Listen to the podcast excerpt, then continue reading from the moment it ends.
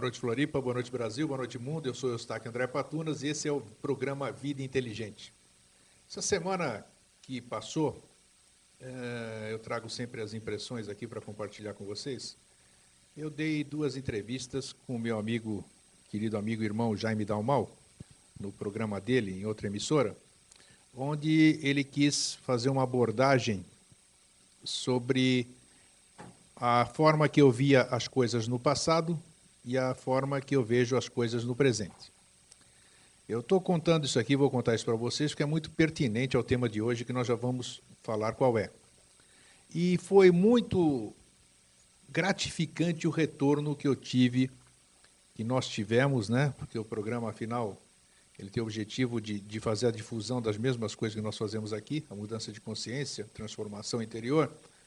E nos trouxe um retorno fabuloso, até acima da expectativa que eu havia posto no programa. Assim, claro, a gente vai dar entrevista e cria uma expectativa de se as pessoas vão gostar, como é que vão, é, como é que vão absorver aquilo que você fala. Eu tive, particularmente, as pessoas que me conhecem há mais tempo e aquelas que me são mais íntimas, mais próximas, sabem que eu tive uma mudança radical, 180 graus, assim, digamos, entre as minhas crenças do passado, vamos chamar assim, dentro do sempre, né? mas vamos usar essa linguagem para ficar compreensível. E o que eu penso hoje, quase que 100, 98% do que eu acreditava, não é que eu deixei de acreditar, eu tenho uma nova forma de visão hoje, eu enxergo de outra forma. Tanto é que eu já disse aqui, reitero hoje, tirei meus cinco livros de venda, porque eles não condizem mais com a minha verdade e tudo. E uma das coisas que as pessoas mais enalteceram do que foi falado nessa entrevista foi exatamente a questão é, com, é, relativa à canalização, que eu disse que era nós temos que canalizar nós próprios, né? Esse, esse, esse Deus que nós somos aqui, o nosso interior, que tem coisas que a gente desconhece e que a gente, precisa, a gente prefere aludir a terceiros, essas coisas lindas que nós somos capazes de escrever, de expressar, de verbalizar, de fazer isso tudo e também esse Cristo que as pessoas buscam fora e que está dentro de nós. Então, foi gratificante porque as pessoas gostaram daquilo, as pessoas é, ouviram as minhas duas, os dois lados da minha crença, e as pessoas que me conhecem sabem que isso aí foi gradativo e eu tive a coragem, não sei se é o termo certo, que aí é de assumir, de, de assumir essas mudanças, de dizer que eu errei, de dizer que hoje eu penso diferente. E foi muito bacana porque as pessoas, eu senti, pelos depoimentos, pelos e-mails, pelos telefonemas, que as pessoas estão abertas para o novo. Isso é muito bacana. Isso são mosaicos do novo ciclo que estão em todos os lugares, não só aqui no Vida Inteligente, estão no cotidiano de vocês, estão tudo aí à vista, basta saber perceber. Pois bem, o tema que nós vamos abordar hoje, que também apareceu, se, se apresentou através de dois queridos telespectadores que perguntaram se a gente podia abordar esse tema, que é o tema o perdão. Quando a gente fala em perdão, nós já automaticamente nossa mente consciente aqui, ela já vai na questão religiosa. Ih, eu só vou, eu tenho que me perdoar do pecado que eu carrego não sei da onde, de milênios, de não sei o quê. Tanto é que na oração mais conhecida por todos, vamos dizer, é, existe uma grande mentira, me desculpem a sinceridade. Perdoai as nossas ofensas, assim como nós perdoamos a quem nos tem ofendido. Nós perdoamos a quem nos tem ofendido? Isso é hipocrisia. A gente pede que alguém perdoe, alguém nos perdoe, alguém nos perdoe, não nós próprios, e como se nós também perdoássemos todo mundo. Que é uma mentira. É verdade ou não é? Pois bem, nós não queremos abordar hoje esse tema pelo aspecto religioso. Nós vamos abordar pelo aspecto que vocês já estão acostumados, que é o aspecto da verdade. E a verdade, ela é relativa. Essa é a nossa verdade que nós vamos passar para vocês. Vocês a recebam como acharem melhor. Bom, está aqui o meu querido amigo e irmão, que eu sempre tenho o prazer de estar no meio da minha plateia aqui. Tem gente aqui hoje né, nos, nos agraciando também com a sua presença toda quinta-feira, né? Boa noite, Jorge. Como é que você está? Estou ótimo. Você está ótimo? Tô, assim tô que eu ótimo. gosto de ver. tudo tranquilo. Como é que foi a sua semana? Tudo bem? Foi, foi tudo tranquilo. E o tema que a gente escolheu hoje, você acha que é. Eu acho que é oportuno, né, de ter aparecido. É, só eu queria comentar uma coisa que você falou. Aí você falou assim, é, que eu mudei a minha visão em 180 graus, né? É. Você vê que. 360 não dá, porque senão não, volta não, no mesmo lugar. Não, não assim, é, é, exatamente o que não aconteceu com a tua visão foi mudar 180 graus. Quando você muda a visão 180 graus, você está limitando essa tua alteração ao plano da mente concreta. Claro, Porque mente concreta. Você colocou um referencial disse. concreto, né? Isto. É, é o, talvez o correto é de, para descrever o quanto você mudou seria assim, agora eu olho para outras coisas e outras coisas me olham. Ah, sim, tá claro. Não Isso, é? Bem lembrado, bem lembrado. É, porque daí é o novo mundo que é o mundo real, né? É olhando para você e você olhando de volta, né? Aí inicia um, um ciclo virtuoso. Que foi o caso da, do paraíso da semana retrasada, né? Então, o ciclo virtuoso que é você ensina a humanidade para aquela matéria mais sutil e aquela mais, matéria mais sutil ensina a divindade para você. Só que no final das contas, vocês não são uma coisa só, trabalhando por uma, um objetivo. Perfeito. Que é fazer o quê? Aquisição de consciência plena de fio a pavio, da matéria mais densa até o plano átmico. Né? Aí, isso é permeabilização da existência, essa é a razão da existência. Isso é evolução.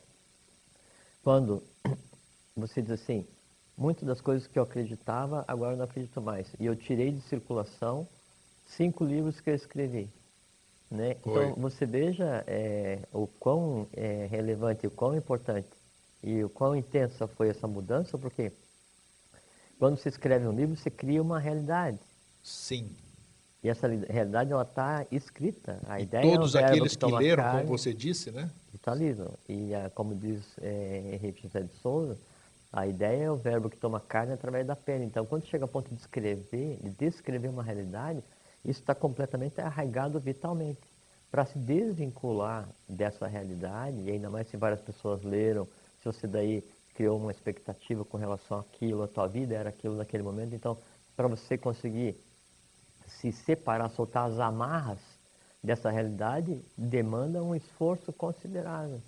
E aí, há duas maneiras de se usar o, o esforço para tentar se liberar desse, desse passado que muda, né? dessas coisas que eu não acredito mais.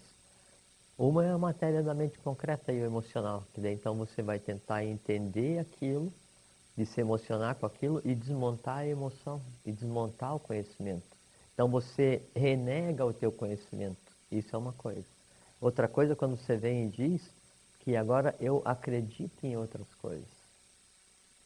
Você não renegou aquele conhecimento. Aquele Sim. conhecimento ele é lícito porque ele é uma etapa da tua vida. E tem muita gente que daí lê o teu livro, acredita no teu livro e que está naquela posição do astral, parada, esperando para ser içada pelo que você está andando. É porque elas estão ligadas comigo, você falou isso em outro programa, né? Todos, todos. Então, todos isso que é importante. alguma coisa, é. você fica é, lastreado, fica ancorado em uma realidade. Quando você anda, aquela realidade anda contigo. Então, ou você é, admite que você mudou e que você vê as coisas de maneira diferente sem você odiar o teu passado. Sim, isso é verdade. Né? Importante Ou também. então você vai tentar desmontar o teu passado por de mente concreta, quer dizer assim, mostrar que não, linha a linha, isso aqui está errado, aquilo está errado ou você vai passar a não gostar do que estava escrito ali, e aí o teu novo mundo, ele não existe por quê? Porque toda a tua vitalidade está entranhada naquela realidade. Mas sabe que foi importante você dizer, porque isso aconteceu num primeiro momento. Isso é importante a gente observar. Até o próprio autor depois, o autor da experiência, eu estou falando, observar.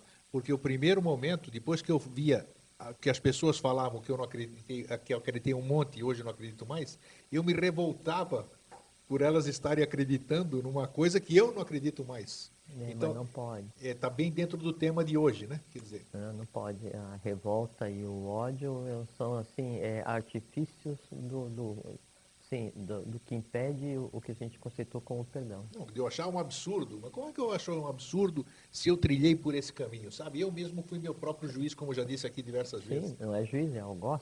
Exato, algoz, é, exatamente. É, e aí toda vez que você vai ler uma frase daquela, uma parte daquela, você se penaliza, se penitencia. Como que eu pude fazer o negócio desse? Sim, mas depois não, transmutei é que, isso, está transmutado. É, e o pensamento assim, não, é que nesse momento era o meu melhor. Perfeito, e era um degrau para onde eu estou agora, e onde eu estou agora, não é nem próximo de onde eu vou chegar. Isso.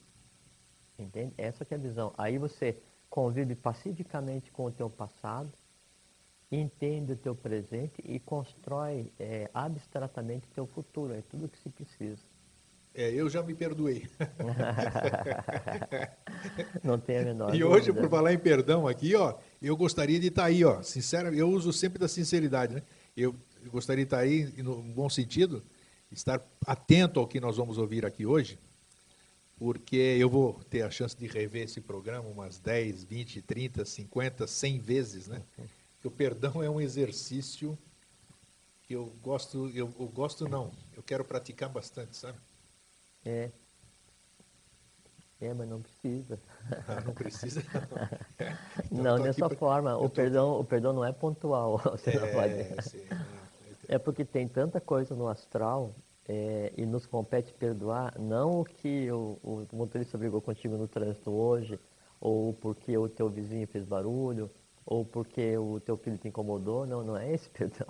Esse perdão é perdão do astral, é, é, é bagunça, é, é, sabe, é Isso é diversão. bom a gente esclarecer isso tudo É, hoje. não, o, o perdão que nos compete é perdão às coisas do gênero humano. Que é muito mais sério, né? Não, é, é o elemento libertador e transformador do próprio astral como um todo. É você acabar de vez com as dores da humanidade. E o perdão é a arma, é, a- é o artifício né, para isso. Nós só temos arma.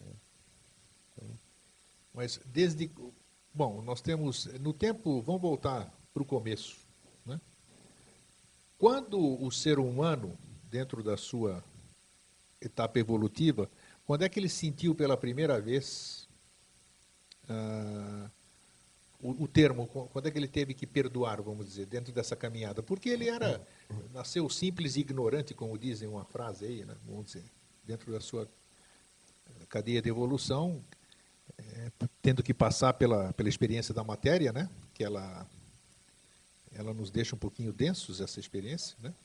Então, quando é que o ser humano ele teve essa, esse início, vamos dizer, esse A conflito de, experiência com a matéria não nos deixa denso. A gente é, usa a matéria densa para dar a ela consciência. né? Isso é- Com é- certeza, mas é uma Faz dificuldade. A, a, a matéria, ela densi- densifica, tanto é que nós trabalhamos, a gente fala, usa ge- genericamente falar, nós precisamos espiritualizar o espírito e materializar, não, como é que é? Ao contrário. O contrário, né? Espiritualizar matéria e, E é, e materializar o espírito, exatamente. Então, é um grau de dificuldade, vamos dizer, toda coisa que vem de fora da, de fora não, do, do, do eterno, vamos falar do eterno, né?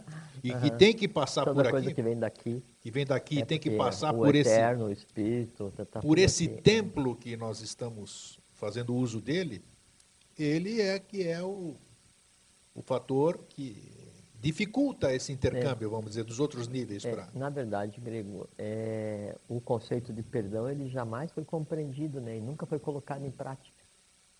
Mas algum fato gerador Não, deve ter acontecido para que Não, já houvesse vamos isso. comentar. Você falou agora de início, onde que é uma oração que fala Isso.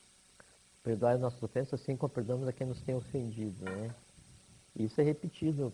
Nossa Senhora.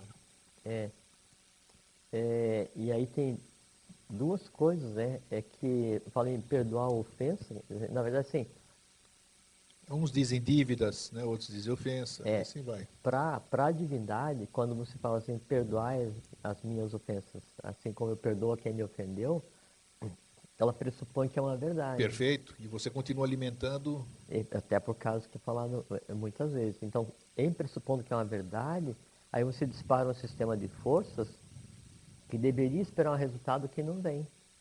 Exatamente porque, o, o- o- por causa do que você disse. Que você não perdoa as outras pessoas. Né? E tem uma coisa que é muito interessante que é o seguinte. Então, é, Deus diz, eu perdoo os que não sabem o que fazem, mas quem vai perdoar os que sabem? Quando a pessoa, por ignorância, ela toma uma atitude, isso tem uma densidade à ação dela. Quando a pessoa conscientemente ela tem a mesma atitude, isso tem outra densidade.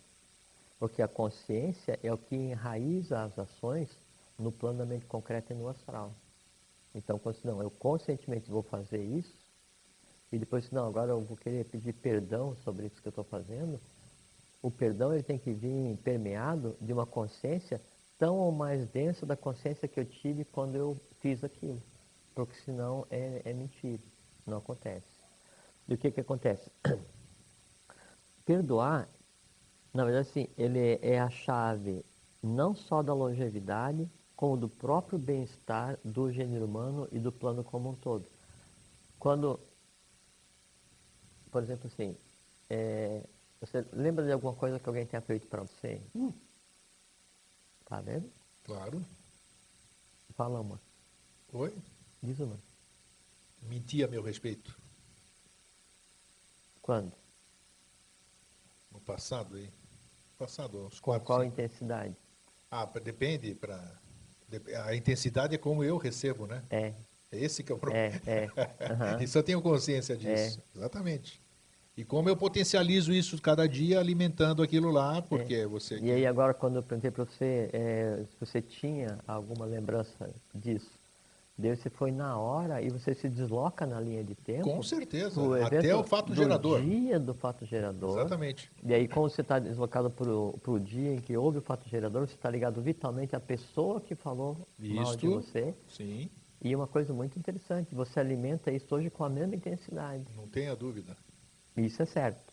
É. Por isso que eu disse que eu não, queria estar do outro é lado hoje aqui. Eu sei que é errado. É, Por isso é, que eu falei que eu queria estar como espectador e vou é, assistir é, isso aqui é, essa, que, essa que é a mecânica. Essa que é a mecânica. Qualquer que seja a, a, a coisa, o ato, né, o pensamento que tenha sido feito, criado, projetado para alguém, e aí esse alguém devolve, através do que a gente já conversou aqui, que é um movimento de retenção, que é onde aquilo, ele se incrusta em você. Ele passa a fazer parte de você. Aí você fica ligado vitalmente ao fato e por decorrência fica ligado vitalmente à pessoa Sim. que fez isso, e por decorrência está ligado vitalmente ao mundo da pessoa que fez isso, e por decorrência está ligado vitalmente a todos os Nossa, entornos, isso. todos os olhos que aquela pessoa tem. Então, quando você lembra de alguém que falou mal de você e você não perdoou, o que, que acontece? Você cria uma cadeia de alimentação Nossa, de formas que vai disso. até um passado que não se tem noção, porque não é, você daí não está só com aquela pessoa que falou, falou mal de você. Está com tudo que ela já pode ter falado mal de outras pessoas e o entorno dela e a razão para ela agir assim. Mas veja que interessante. Eu, olha, o fato de eu ter consciência disso, ele não resolve o problema. É interessante resolve. isso. Né? Resolve? Como? Não, é assim. É, trabalhar, amar e perdoar. Essa é a nossa divisa, dizia é, Blavatsky. Né? Se você tem consciência do processo de entrelaçamento de uma coisa qualquer que você tem aqui, é um ódio. Na verdade, que você tem para outra pessoa é o que a gente conceitou como ódio. A gente não, não é um ódio, é um não gostar, não existe não gostar. Né? É um ódio em escala. Então, quando você nutre esse ódio, quando você alimenta esse, esse ódio, isso se projeta em escala e você não se dá conta que você odeia. E, e uma coisa que é muito importante a gente falar assim, é que eu odiar em um momento de revolta é lícito. Por quê? Porque daí eu vou analisar o porquê que eu fiquei revoltado, o porquê que eu odiei e sublimo. Então a maneira Perfeito. de trazer o ódio para ser sublimado. Agora, se após, após aquele momento de revolta eu continuo odiando, e aí eu odeio porque o ônibus está atrasado, porque hoje vai chover. Porque, então, esse conjunto de ódios, ele começa a envenenar o timo. O timo, isso é importante. Sim, porque quem alimenta... Começa a envenenar o é, timo. O pessoal fala assim, você está com muito ódio no coração. Não é no coração, você está com ódio no timo. Tá, você falou do timo, ódio no coração. Se você falou no programa das glândulas que nós falamos aqui, que o timo ele fica um certo tempo inativo, Onde entra essa. Qual é a interferência, Ele vamos dizer? do ponto de vista esotérico, né? Porque esotérico. Até, até sete anos, Sim. ele está na sua, assim, no ápice. Mas fisicamente ele continua, isso aí faz mal. É, a medicina diz que ele entra em estado de dissecação a partir do sétimo ano, mas é um, é um erro de avaliação. Tá. Porque se o timo entrasse em estado de dissecação, a própria existência ela não seria possível, porque ele é a base do amor e do ódio. Né? E aí quando você odeia alguém, Sim. você pode odiar com a energia né, que vem de você. E como o ódio só existe como uma negação do amor, então você retém dentro do time, quer dizer, você retém no teu corpo astral, né, uma negação, uma antítese daquilo que deveria ser o bem, o bom e o belo, ou o amor fraternal. Quando você faz isso, então você tem que circunscrever, porque, por exemplo, para você odiar alguém, você tem que fazer força para odiar. Porque não, assim, se você deixar por conta própria, isso vai se esvaindo e você depois não esquece mais. Sem dúvida. Para você, você lembrar até hoje, você está alimentando. É claro. Então, se você está alimentando, há, há, um esforço, né? E aí, isso faz o quê? Eu, eu crio um, um entorno diante amor, diante eternidade, para manter aquilo vivo e apontado, apontado para alguém. É, muitas dessas formas interagindo aqui, no, no, meu time interagindo em mim, elas fazem o seguinte. Cada um ser humano, ele é um conglomerado diferenciado, é um complexo de seres, né, no que a gente conceitou como vida.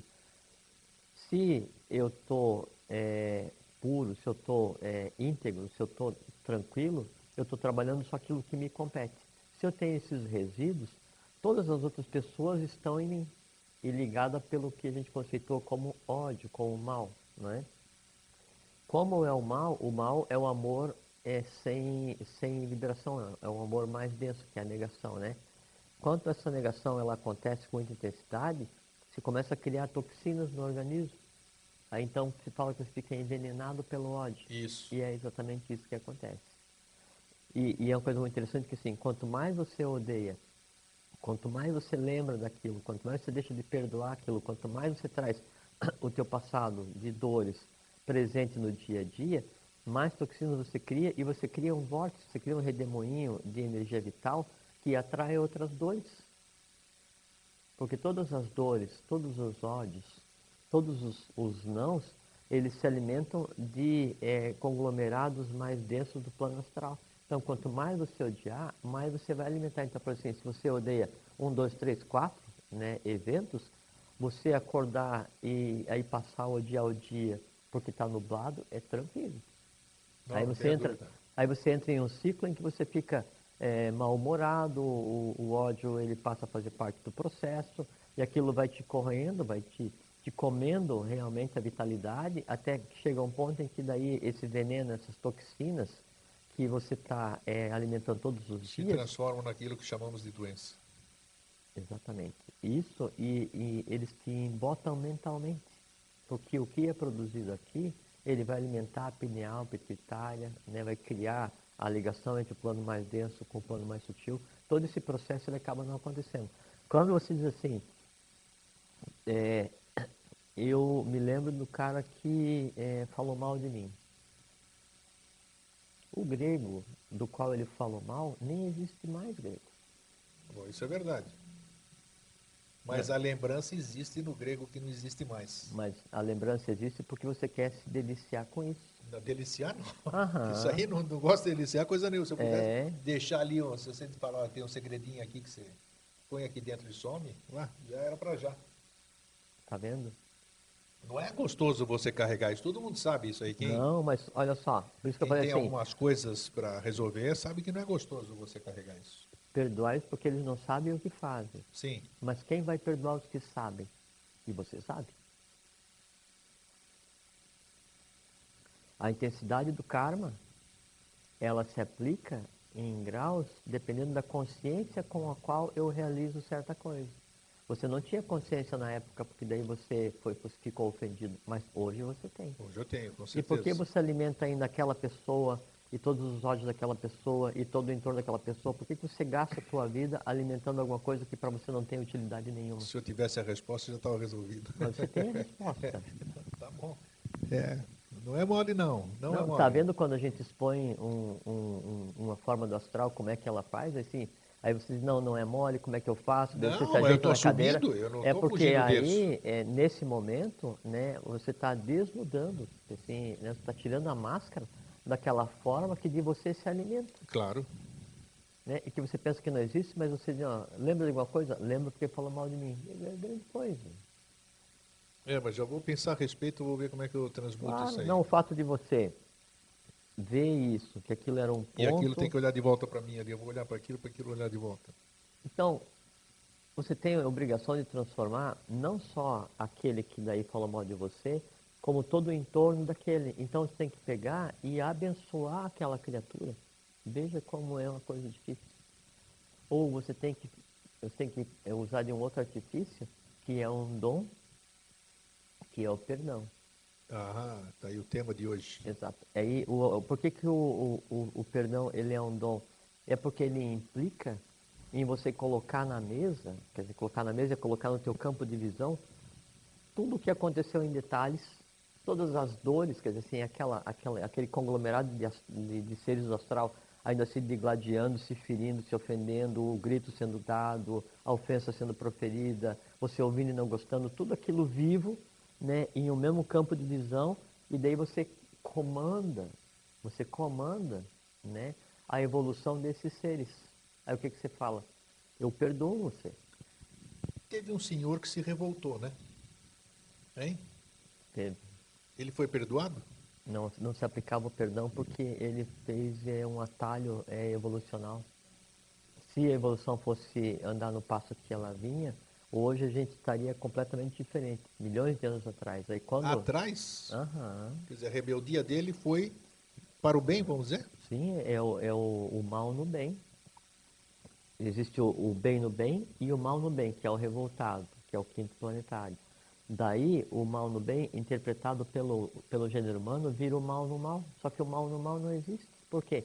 Porque quando ele diz assim, eu não vou participar desse momento de evolução humana, ele está fazendo um saque contra o futuro e ele traz uma série de valores para fazer com que isso aconteça. E depois, quando ele foi entronizado e foi tudo harmonizado, né, ou dentro do conceito de perdão cósmico, se queira, né, aí então ele diz, isso foi um atalho para a evolução humana.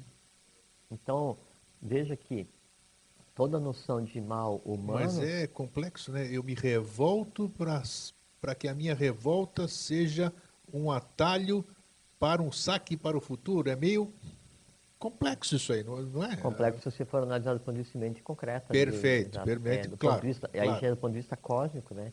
Aí um passo evolucional é completamente diferente. Né? Então, quando você coloca, voltando, todos os elementos em cima de um, de um plano, e você olha para todos eles, aí você diz para aquele fato gerador, eu perdoo você. Quando você diz eu perdoo você, isso é mágica. Ah, mas isso aí, peraí, o fato de eu dizer... Não, você tem que sentir. Ah, isso é. aí, exatamente. É, porque senão fica, não é, perdoar é a, a, nossos devedores, cinco perdoamos a quem nos ofende. É. Então, eu digo, eu perdoo você, né, e eu compreendo o que, que é que eu estou dizendo. Eu compreendo o que, que eu estou fazendo, eu automaticamente, eu dissocio, isso é uma coisa muito interessante. Que o entrelaçamento de todos os nãos, o entrelaçamento de todas as vezes que alguém xingou alguém, o entrelaçamento de todas as vezes que alguém lembra que alguém te xingou, o entrelaçamento de todas as dores humanas, esse entrelaçamento é que é o karma a ser vencido. E o entrelaçamento é vital, assim, o ódio permanece, a dor permanece, a lembrança, a memória ruim permanece e ela é vivificada. Quando eu digo assim, eu perdoo esse evento, que assim, eu olho para aquele evento e é muito simples. Mas tem que ser sincero, como você disse. Não, né? mas hoje você é uma pessoa sincera. Você tem que hoje ter essa. Você, hoje você é o outro grego. Quando você vai e diz assim, não, eu perdoo, aí a tua mente concreta vai dizer assim, mas ele não está falando a verdade. Né? Ele está dizendo que perdoa, mas na verdade é o seguinte, eu perdoo só duas frases que ele disse, a terceira não. Aí é um artifício, da, da mente concreta, um artifício do astral, sabe para quê? Para que aquela dor se mantenha viva. Entende? E é interessante que isso você está falando, ah, o fato, o fato que nós estamos comentando aqui, ele, nos meus sonhos, ele é o contrário. Você está do lado do seu, vamos usar esse termo, está do lado do seu inimigo, vamos dizer. E é, nos, não vamos usar esse no, termo. Nos sonhos, os sonhos são as pessoas que vocês têm compatibilidade ou que têm alguma, alguma dificuldade de perdoar. As pessoas as quais você não compreende. Perfeitamente, tá? É. Isso. Então, mas elas, no, no, no, sei lá como é que você pode taxar, nós nunca falamos sobre sonhos, né? O que, que é, se é, se é apenas subconsciente ou se é alguma outra não, coisa a mais? Não, subconsciente não é. Então, nesse, nesse outro plano, plano dos sonhos, vamos chamar assim, né? As coisas são diferentes muitas vezes. Aí você acorda de manhã e fala, mas como? Como é que eu estava de bem com fulano de tal se eu tenho tanta ojeriza, podemos dizer assim. Pois é, assim, essas palavras assim, de mal, ojeriza, raiva, ódio, é, tem que deixar de fazer parte do vocabulário. Tem. Não, assim, aquela pessoa que eu, que eu, que eu não sei, que eu não me lembro agora, é, esse é o ponto bom. E o perdoar, então, é você pegar é, e dar, uma, você podia pegar e dar uma passada geral, colocar num caderno o que eu odeio, quem oh, eu já, já é odiei. Já é uma boa dica, uma boa é, dica, Não, pode, a gente pode fazer. Então, o que, o que eu odeio, quem eu já odiei. Aí você odeia porque ele fala mal de você, o menino que pegou e roubou tua bola na escola, o menino que pegou e te deu é um tranco no jogo é, de futebol. interessante, olha. Tá, é um bom exercício para você é, fazer, comprar é, um caderno. E, é, e, quando você fizer isso, aí você vai estar fazendo uma, uma viagem no teu passado, só que no teu passado está entrelaçado toda a tua família, todo o teu gênero né, familiar, o país que você escolheu nascer e todo o karma que te levou a existir. Muito interessante. Só isso, mais nada. Só. Aí, é só isso. E aí, então, quando você pega e, e dá uma passada geral e aí você analisa aquele fato daí já de um outro ponto de vista, que agora você é um ser integral, a caminho da, da, da iniciação, da compreensão do que é o entrelaçamento entre os planos. Então você vê que não, eu estou libertando né, esse evento. Eu perdoo o menino que pegou e me deu um tranco lá no, no futebol independente do que seja. É, porque você falou, logo que a gente pensa, a gente volta no momento, né, que você falou. Quando você lê um livro, você está olhando com os olhos do é, autor ali, você, né? não, você não se desloca, Isso é importante. É, você não se desloca no tempo, porque na verdade você se desloca no, no astral, é, no é, astral, é. Então tem aquele evento lá no astral, vários, né? então você vai nesse ponto do astral, e aí tem todo um conglomerado de eventos entrelaçados ali, e fala, não, eu, eu perdoo isso né, e entendo o que aconteceu e vejo que, na verdade, o fato de ter me dado um tranco no futebol não significa nada, porque tal, e eu era mesmo um perna de pau para jogar. Então, o entender isso e o perdoar, aquilo passa a ser sublimado. Peraí, uma, você falou uma coisa que está martelando aqui. Hum. Quando eu lembro o evento da semana retrasada aqui que eu contei sobre São Paulo, eu cheguei lá e vi tudo. Vi como era. Uhum. Onde que eu vi isso aí? Eu não vi no astral isso aí. Se eu lembro de alguma coisa, se eu lembro de Alto Paraíso, onde eu adoro a Chapada dos Veadeiros, se eu lembro da, da, da Acrópole, onde eu estive, é, eu, eu, estou lá nesse momento, sinto a energia daquilo, mas não é o astral. Então, como é que é isso quando eu volto numa lembrança da, não, mas é no do astral. É no astral? É porque assim, é porque é, qualquer lembrança que você tem, qualquer emoção que você tenha, ela só tem um lugar para se manter viva. É no astral. Qualquer ódio que você tenha, ele é um ser que se mantém vivo no astral. Qualquer amor que você tenha é a mesma coisa. Qualquer conhecimento que você tenha é um ser que se mantém vivo no mente concreto. A ideia onde é que eu vou buscar? No astral? Não, a ideia é assim. Ah. Não, a ideia, a ideia vem do mundo abstrato. Aí é búdico, é átmico, aí é de baixo para cima. A ideia é o verbo que toma carne através da pena. Então faz esse caminho. Porque né? o astral é uma palavra, por isso que eu até tô, tô, me atendo a ela. O astral é uma palavra que nós temos uma outra conotação dela. Sim. Então, mas é porque as pessoas falam assim, ah, como é que você está hoje? Ah, hoje eu estou no maior astral. Como é que você está hoje? Ah, hoje eu estou de baixo astral. É. Então, mas Quando eu falo assim, estou no maior astral, estou de baixo astral, significa o seguinte, que quem está usufruindo da minha energia, quem está dando a tônica do meu dia, são seres que existem no plano mais baixo do astral ou no plano mais alto do astral. Só que as pessoas daí passam o, o dia é, buscando, é, é, como é que é, é ah, agitar, agitar o astral, agitar o astral, assim, é, excitar o astral. Sim. Né? Porque a vida, então, assim, daí, é, a TV, a propaganda, a publicidade, não sei o que, isso, aquilo, ah, tudo, para que a gente projete a, a, consciência integralmente no astral e vá alimentando esse conjunto de seres aí eternamente.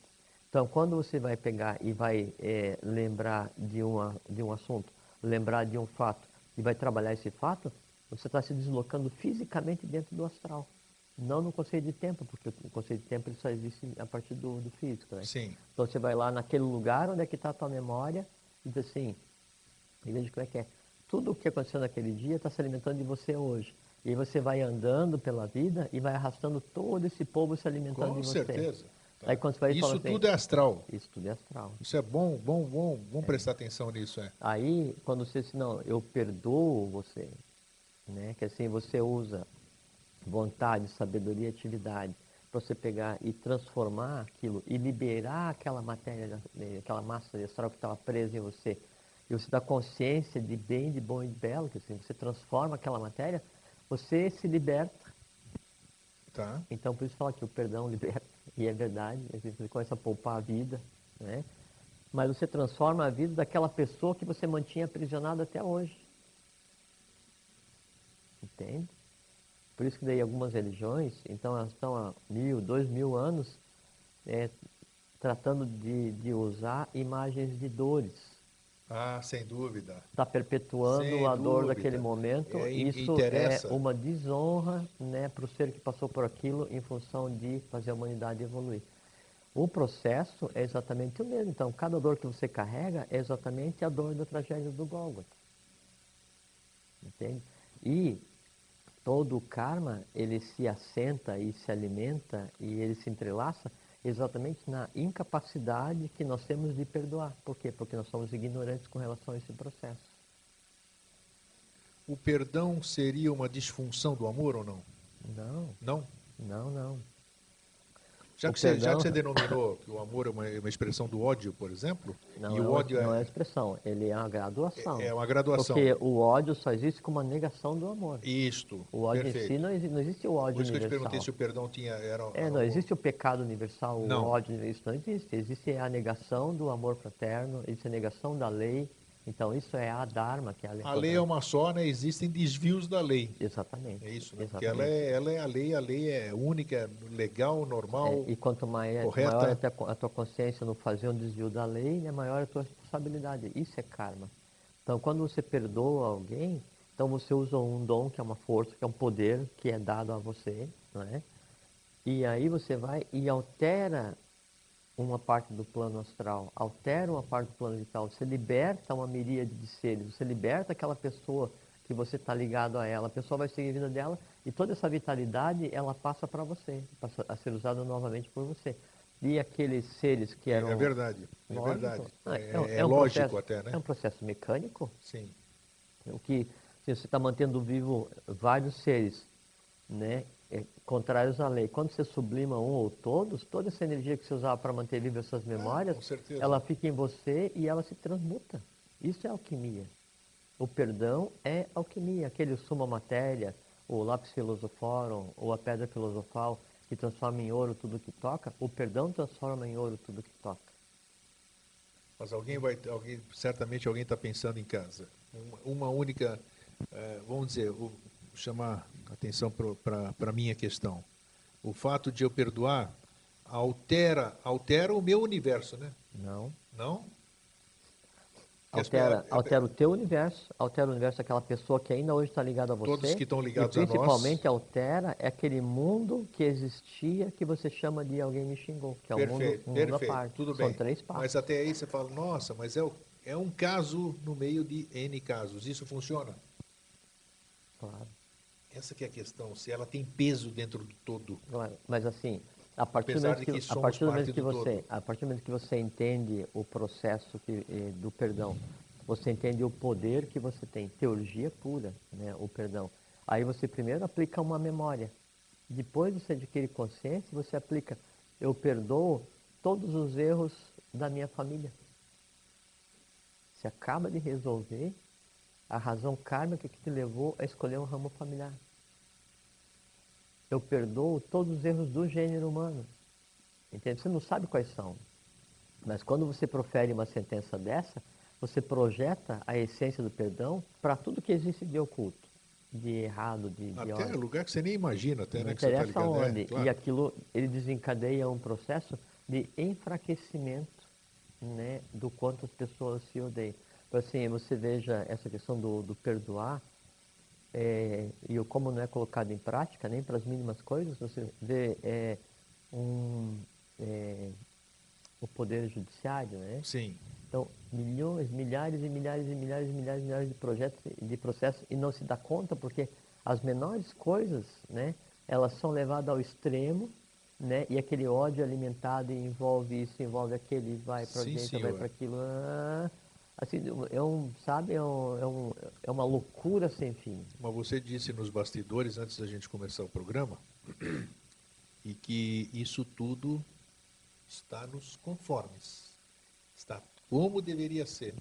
Mas eu acho é, sabe por quê? É. Por, exemplo, porque quando que se falou... é, que as pessoas acham que nós estamos vivendo o caos. Não, caos teos cosmos. É, é, o demon é esse deus inversos. Quer dizer, o que a gente está vendo é uma face da matéria que estava errada há milhões de anos e que agora se exterioriza né, para participar de uma, de uma confraternização, de uma festa final, né, que é o bem, o bom e o belo, que é a presença do Avatar, que assim, não, não vai ter não vai ter doença, não vai ter ódio, não vai ter desavença, assim, a vida ela fica assim, vai dizer assim, chata, não, chata não, porque chata é um termo humano, a vida fica como ela é, ela fica dentro do conceito de neutralidade. Podemos, quer dizer, não tem nada a ver ou tem tudo a ver? Podemos considerar, dentro de tudo isso aí que consigo farejar com esse narizinho grego aqui, podemos considerar de que a subida do Avatar estaria iminente ou não? Na verdade, sim. É, que já está aqui valores, faz tempo. Sim, os já valores, tá é. os valores dessa mudança, eles já estão é, presentes, já estão no gênero humano já há muito. Sim. A prova é isso que a gente conversa, é a maneira como a gente vê a vida, é a cor que é o céu, é a, assim. Nós falamos outra vez, outro dia aqui, se passar um caminhão de flores, você está de olhos fechados, você pode pensar que é um enterro ou que é um casamento. Isso. É você que define como é que a tua vida vai ser. Você que define quantos ódios você vai alimentar. Você que define quanto amargo vai ser o teu dia. Você que decide e define quanto azedo vai ser o teu time. Você que define quanto você vai ficar aberto a doenças. Né? E você que define principalmente é o que você não deveria alimentar. Bom, você não me respondeu ainda, mas tudo bem. Pergunta de novo, então. Tá, já vou perguntar. É, na minha opinião, tem que acontecer, como aconteceu comigo, já disse 11 de agosto, e antes de, do ano 2000, 2003, antes de eu vir, voltar para Florianópolis, que um dia eu acordei diferente. E tinha, ah, olhei para as coisas, as coisas me olharam diferente, e nós, opa, tudo bem, beleza? E aí mudou tudo isso aqui. Então aconteceu alguma coisa. Para que para que o perdão e outros, outros resgates, eu vou usar ainda termo assim, aconteçam, é necessário que haja alguma coisa. Porque eu mudar hoje, vou mudar todo o meu entorno, como você disse, resgato o meu entorno, sei lá quantos são, fiz, fiz a minha parte e influenciei no todo, estou de acordo. Tá? E todo esse processo que nós estamos vendo aqui, estou de acordo, dentro do entendimento. Só que, no meu ponto de vista, tem que acontecer uma coisa muito macro para que haja consciência de que aconteceu ao longo da história, se você for ver, aconteceu. Nós estamos cansados de falar, cansado não, é um prazer a gente falar toda a história que aconteceu e da forma que aconteceu. Houve os cataclismas, houve a sucumbência de Atlântida, a, da, Lemúria. da Lemúria e tudo isso aqui aconteceu. Então, eu acho que um um acontecimento dessa forma, que não precisa ser catastrófico e nem nada. Na minha opinião, a coisa mais é, factível hoje seria e, e transformadora, assim, porque temos que é, transformar esse mundo em amor, né? seria realmente a manifestação física do Avatar sobre a face da Terra.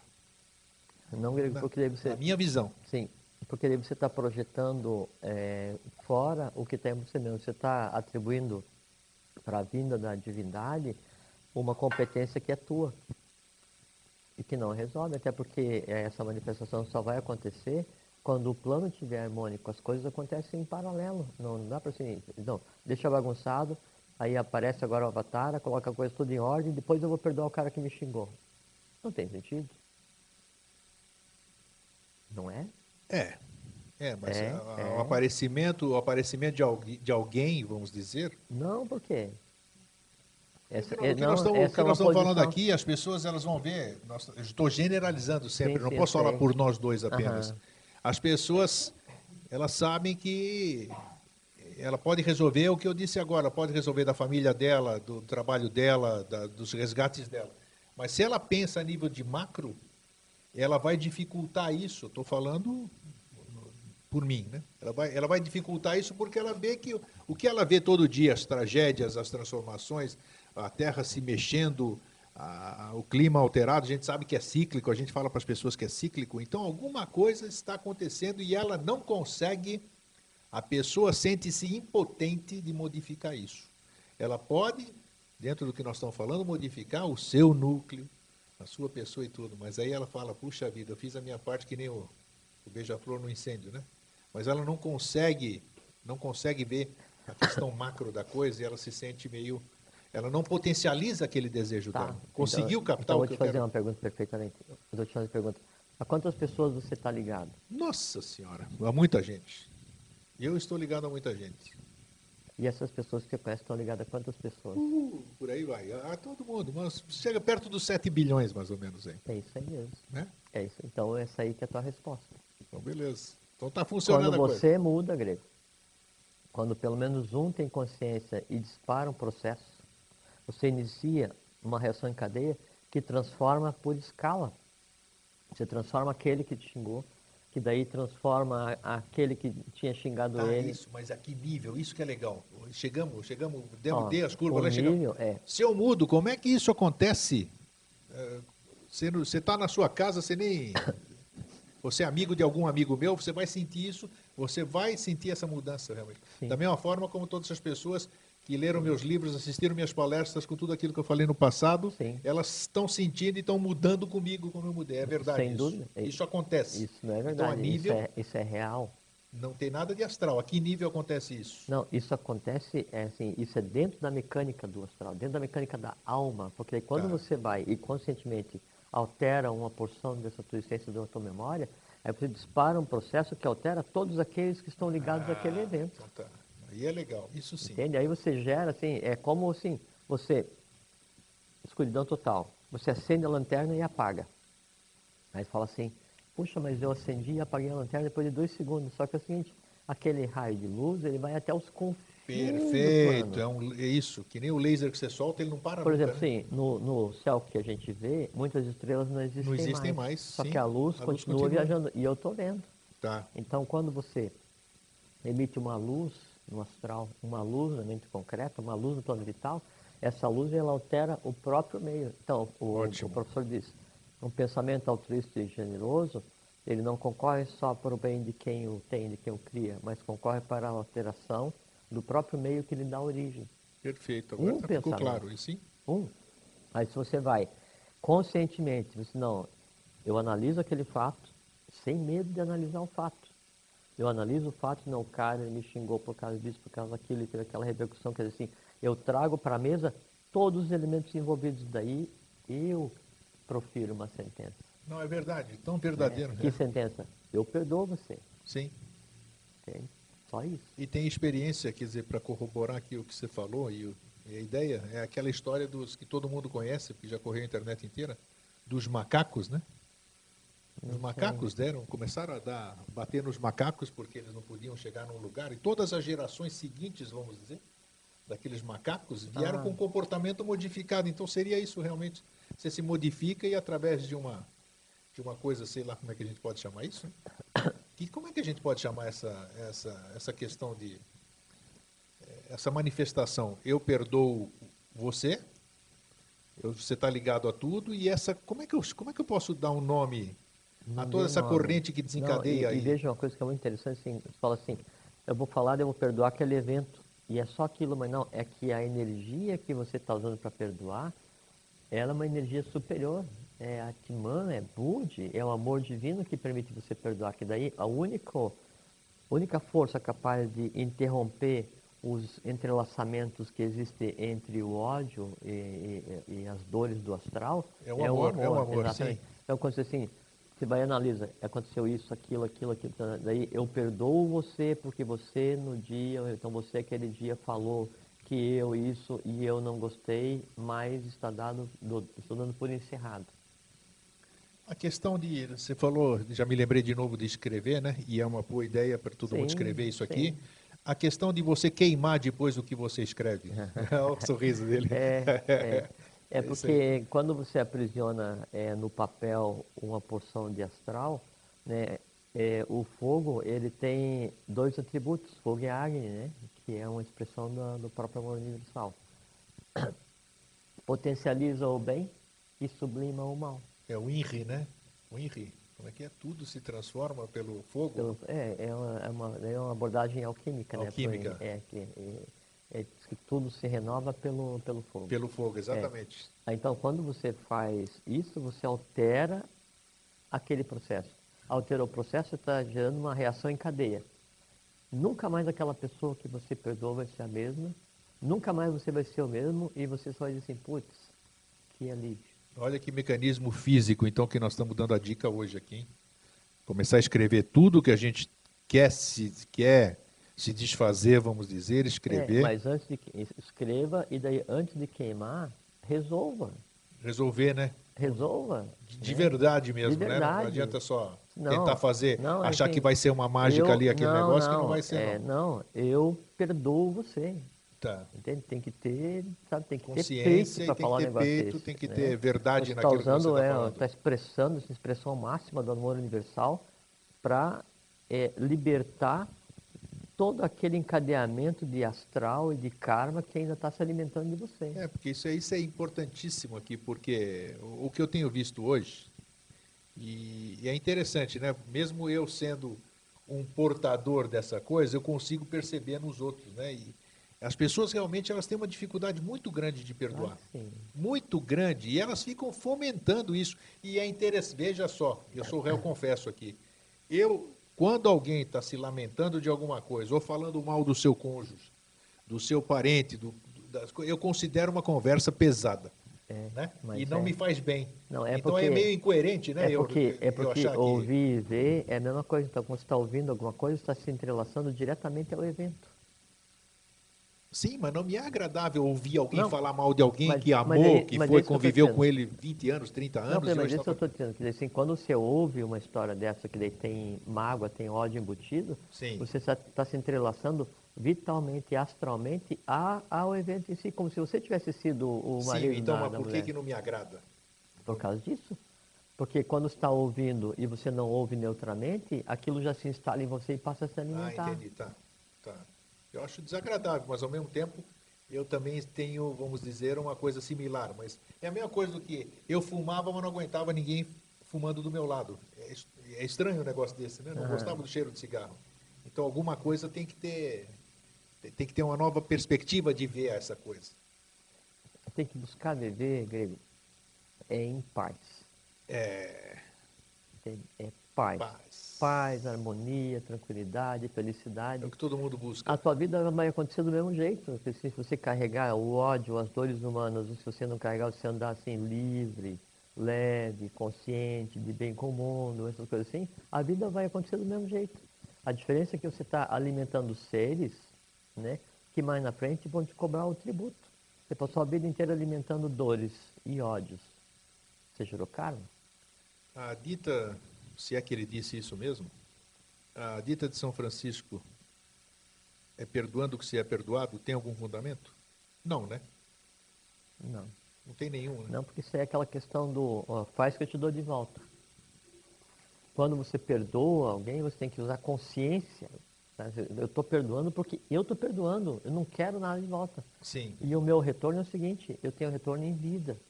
Sabe? Assim, a, saúde, a minha, como você A minha disse, né? carga fica menor, porque eu não estou mais carregando aquela pessoa junto comigo. Eu não estou mais carregando aquelas memórias junto comigo.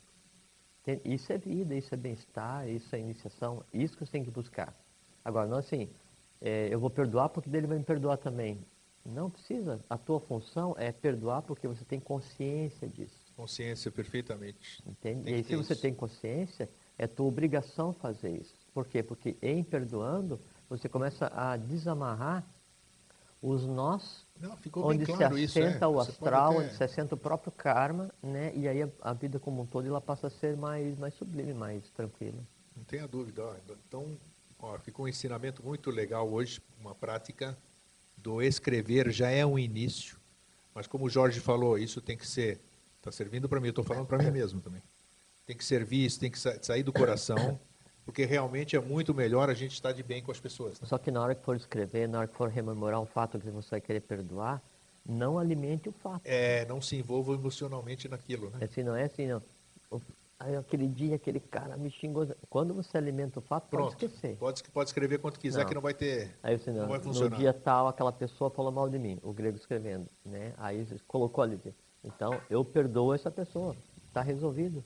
Né? E aí, você pode fazer o seguinte: o complemento do verbo é a visualização. Aí você vai fazer o teste final, que Qual é o seguinte: é você olhar para aquela pessoa que te desagrada.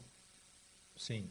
Né? Aí então você tá, vai perdoar o evento como um todo e você olha para o gerador do evento, você memoriza a, o rosto, o que seja que mais você Ah, consegue. na hora que você está fazendo a, Claro, a visualização. claro, porque esse é o teste final, porque daí, então, se você conseguir olhar para o gerador do fato neutramente e emitir um perdão e depois queimar se for o caso, ou nem precisaria, está resolvido, acabou. Olha só, olha as dicas aqui, hein? Dicas É valiosas. porque você contemplar o teu inimigo é doloroso. Sem dúvida. E você manter. E por que, que é difícil perdoar, grego? E por que, que é difícil você deixar de odiar? Porque é o seguinte: o ódio, o, o rancor que existiu por causa que ele falou mal de você, ele tem por função se manter vivo. Sem dúvida. Quando você for perdoar, você vai sublimar essa matéria, você vai transformar aquele ódio em amor, você transformar a vida daquela pessoa e a tua. E fica o seguinte: uma porção do astral que era densa, contrária à lei, É um e tava- é, ela deixa de existir daquela maneira e se sublima. E aí aquele ser, que era a dor, deixa de existir. Então vai fazer o quê? Vai fazer o possível para que você sinta dor, sinta ódio, sinta raiva e ache que é É difícil. verdade, é Por quê? verdade, é Porque verdade. quando você achar isso, você está alimentando. E quando você está alimentando, o ser ele passa a ficar mais forte. E então, ao invés de você pegar e deixar de odiar e perdoar, você vai levar isso assim, ó. Aquela mágoa eu vou levar até a tuba. Isso. E vai, né? E vai mesmo, né? E vai, né? E volta, né? Porque alguém vai ter que resgatar isso. É. Tem razão. E todas as vezes que daí um ancestral teu, um antepassado teu, não fez isso, trouxe um lastro que fez com que você tivesse que existir para resolver. Além disso, obviamente, veio trabalhar pelo Brasil, veio trabalhar pelo gênero humano e trabalhar pela tua própria evolução. Agora, o conceito de karma é exatamente isso. Aquelas porções de seres plasmados, criados no astral, que eu me dei o luxo de não resolver durante uma existência como um todo. Aquelas pessoas que foram, aquelas pessoas que se foram e que não conseguiram perdoar, morreram ou passaram para outro plano com as mágoas. Os seus descendentes, vamos dizer, eles têm condição de fazer esse resgate pelos seus antepassados ou não? Óbvio, Óbvio. lógico. Olha aí, ó. Lógico. Porque assim, então, por exemplo, tem o dom da ira. O dom da ira é aquela, é aquela pessoa explosiva que ele vem assim, não, o cara olhou atravessado, já puxa a espada e vai resolver. ah. O dom da ira e todos os dons a serem resolvidos são heranças familiares. Então você tem que ensi- ensinar o dom da ira, que não é o dom da ira, ele é o dom do perdão. Quando ele em mim se resolve, se resolve em todo o meu gênero familiar. Porque nós somos, lembra que a gente conversou? Nós somos uma pirâmide invertida. Tá, vamos falar nessa vida aqui. Estão falando dessa vida, dessa gestão. Algum parente seu morreu, pa- passou para outro plano odiando alguém. Você tem condição de fazer esse resgate, esse perdão por ele, para ele descansar em paz? Vamos usar essas palavras aqui tudo? é isso, tô dizendo, que a pessoa que existiu como um, um da tua família, ele está ligado a você karmicamente, astralmente, vitalmente. Quando você melhora, quando você resolve, a olha que maravilha, olha só. Porque isso aí, porque às vezes muitas pessoas se sentem impotentes porque sabem que uma pessoa foi embora e ela, tá- e ela não vai poder mudar aquilo. É, não, e aí então, se pessoas- pode mudar, não, já falamos do passado as aqui, pessoas- né? E é importante isso. quando vem o fenômeno da morte, as pessoas sofrem e choram, ela é pelo que fizeram demais ou pelo que deixaram de fazer. Isso. Ou eu briguei demais ou eu não dei atenção. Isso. E aí então fica alimentando aquilo, né? E quando na verdade devia pegar, não, eu deveria ter feito isso naquele dia, não fiz. Aí então eu vejo aquele dia de novo fazendo o que eu devia ter feito. Aí eu mudo o meu passado e o passado do meu familiar e se resolve, alivia lá a alma da criatura. Olha que maravilha, olha que maravilha. É, isso é perdão, e isso é perdoar o visível e o invisível. E nós temos não só capacidade, mas nós temos obrigação de fazer isso, porque o dom do perdão, que é uma derivada do que seria o dom da cura, de curar o astral, esse nos compete. Você tem toda a razão tudo isso que você falou, porque olha, o tempo que a gente perde, o tempo que a gente perde alimentando isso, lembrando dessas coisas, Claro. você podia utilizar de outra maneira. né? Imagina, Não, mas é, é imagina notório uma vida com o, astral harmônico, com a mente concreta entrelaçada com a mente abstrata, você vendo o futuro, você vivendo de maneira diferente, um negócio assim, É verdade. Então, ó, eu já comecei há uma hora, uma hora atrás, já comecei o processo. É. Hoje eu continuo, vou assistir umas 150, 200 vezes o programa de hoje. Entendeu? Entendeu? Então tá aí, ó. Ô Jorge, deixo para você entendeu? Você me perdoa toda essa, toda essa intromissão hoje aqui, toda essa, Imagina, essa trazendo... hoje aqui. Não, não, você estava trazendo as tuas dores claro para Claro que eu estou trazendo, perfeitamente. É, Tem que trazer à tona para que seja resolvido. E o grego de uma hora atrás, com certeza, é, é outro. Isso é toda verdade. É. Então, deixo para você as considerações finais aí. Tá bom. É, obrigado por ter estado uma hora junto com a gente. Espero que tenha valido a pena, que tenha honrado essa uma hora de vida. Desejo a vocês que vocês fiquem em paz, tenham fraternidade, felicidade, alegria e exerçam, como a gente conversou aqui hoje, o dom de perdoar para que vocês tenham consciência e longevidade e cumpram o papel que ela espera que vocês cumprem. Um grande fraterno abraço, até sempre. Até sempre.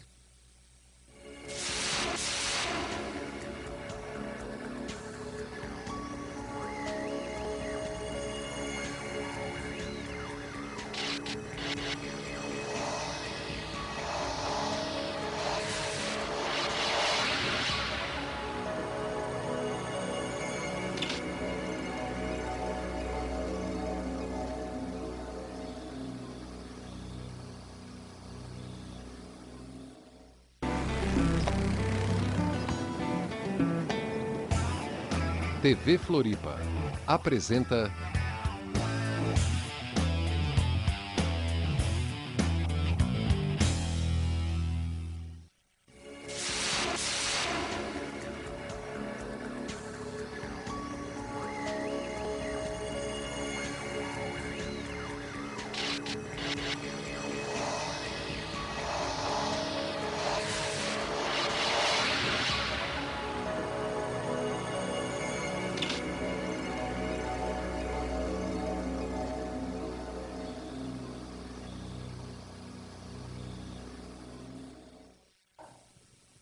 noite, Floripa. Boa noite, Brasil. Boa noite, mundo. Eu sou Eustáquio André Patunas e esse é o programa Vida Inteligente.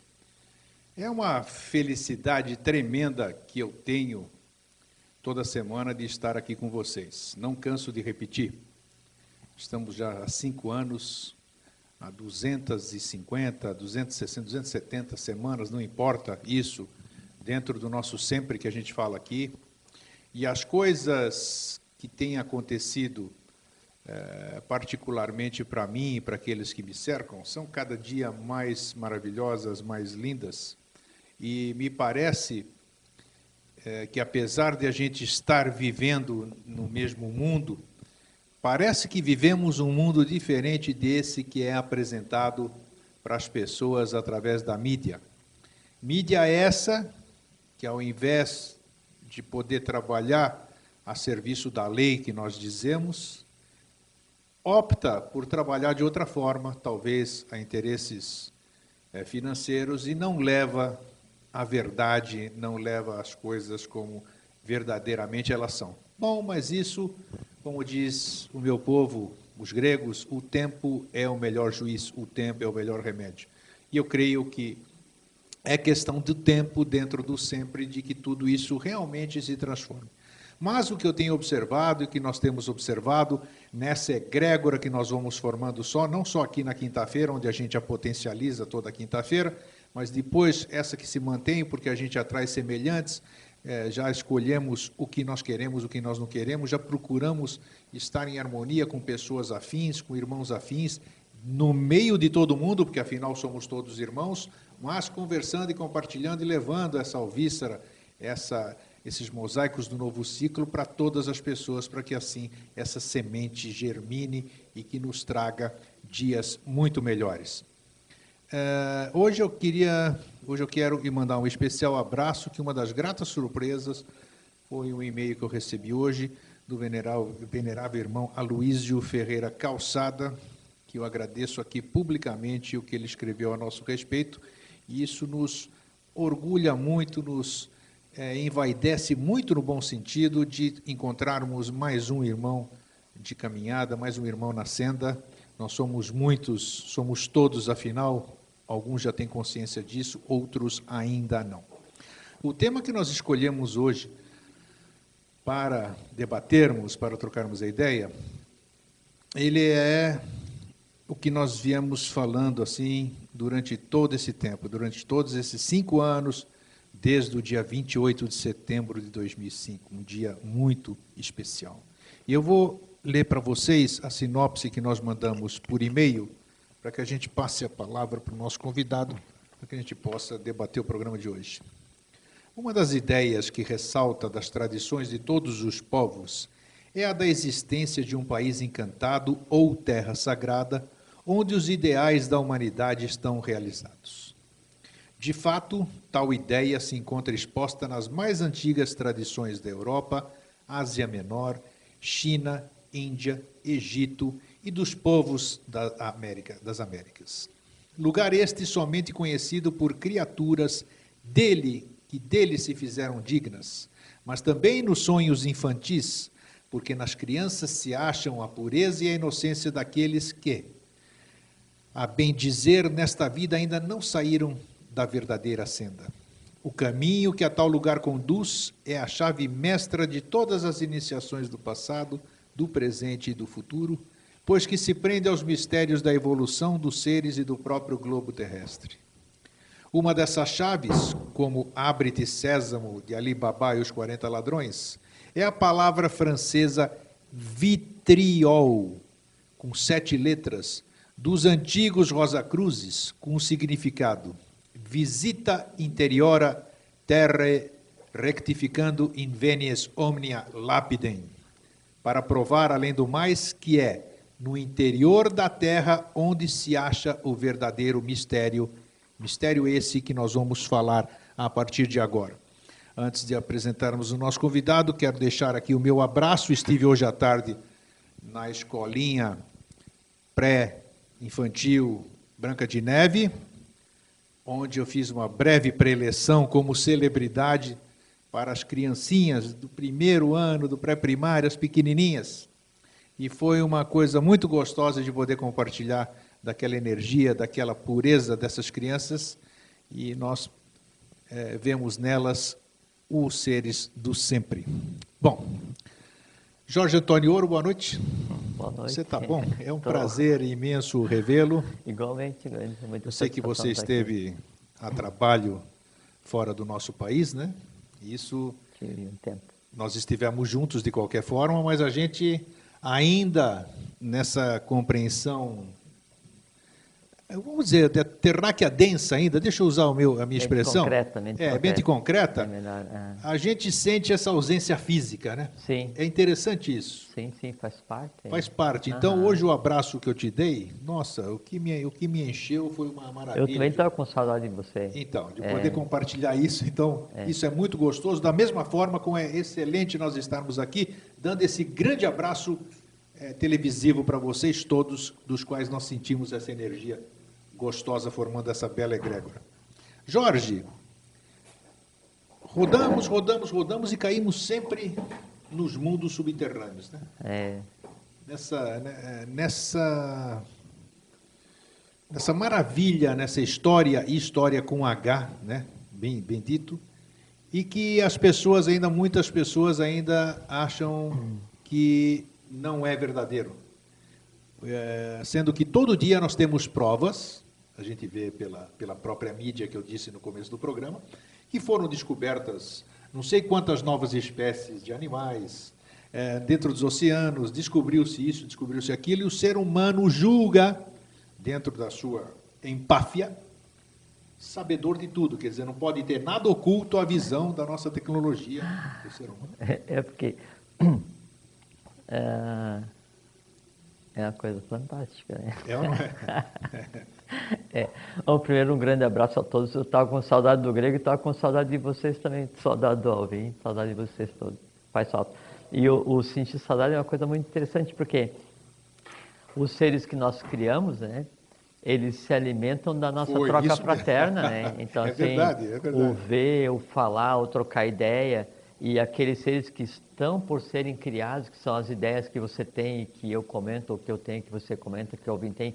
Então, todo esse, esse, esse sistema de forças, né, ele precisa ser vitalizado, ele precisa ser alimentado. É, é como uma, uma, uma criança, é, é, é, é um, é um pequeno universo em formação lembrado, simultânea. Muito bem lembrado. E quando cessa essa alimentação, né, aí então isso se projeta, né, no que de melhor a gente tem, né? E nos, assim, naqueles seres que nós criamos no estar junto, no, no comentar, nas vezes a gente se encontra, nas memórias que você tem, que nós temos, e aí nós traduzimos, né? A isso, logicamente, dentro do processo de descida. Então ele vem e aí vai pro pro é, sistema glandular, aí vai para o sistema nervoso, né? E é traduzido como uma falta. É, né? né? É assim, é, é uma falta de alimento que alimento? Né? É a fraternidade que eu sinto por você, que eu sinto por vocês, que eu sinto por todos, e a recíproca é verdadeira. E é isso, então, nós traduzimos como? Saudade. Saudade, é. Saudade. Então, não somos nós que sentimos saudade. É o que nós criamos é que sente saudade de ser vivificado. Assim, ele sente saudade de ser olhado. O mundo que nós criamos sente saudade de ser olhado e nós tínhamos saudade de olhar esse mundo, que se manifesta de maneira diferente em cada um de nós. Isso é saudade.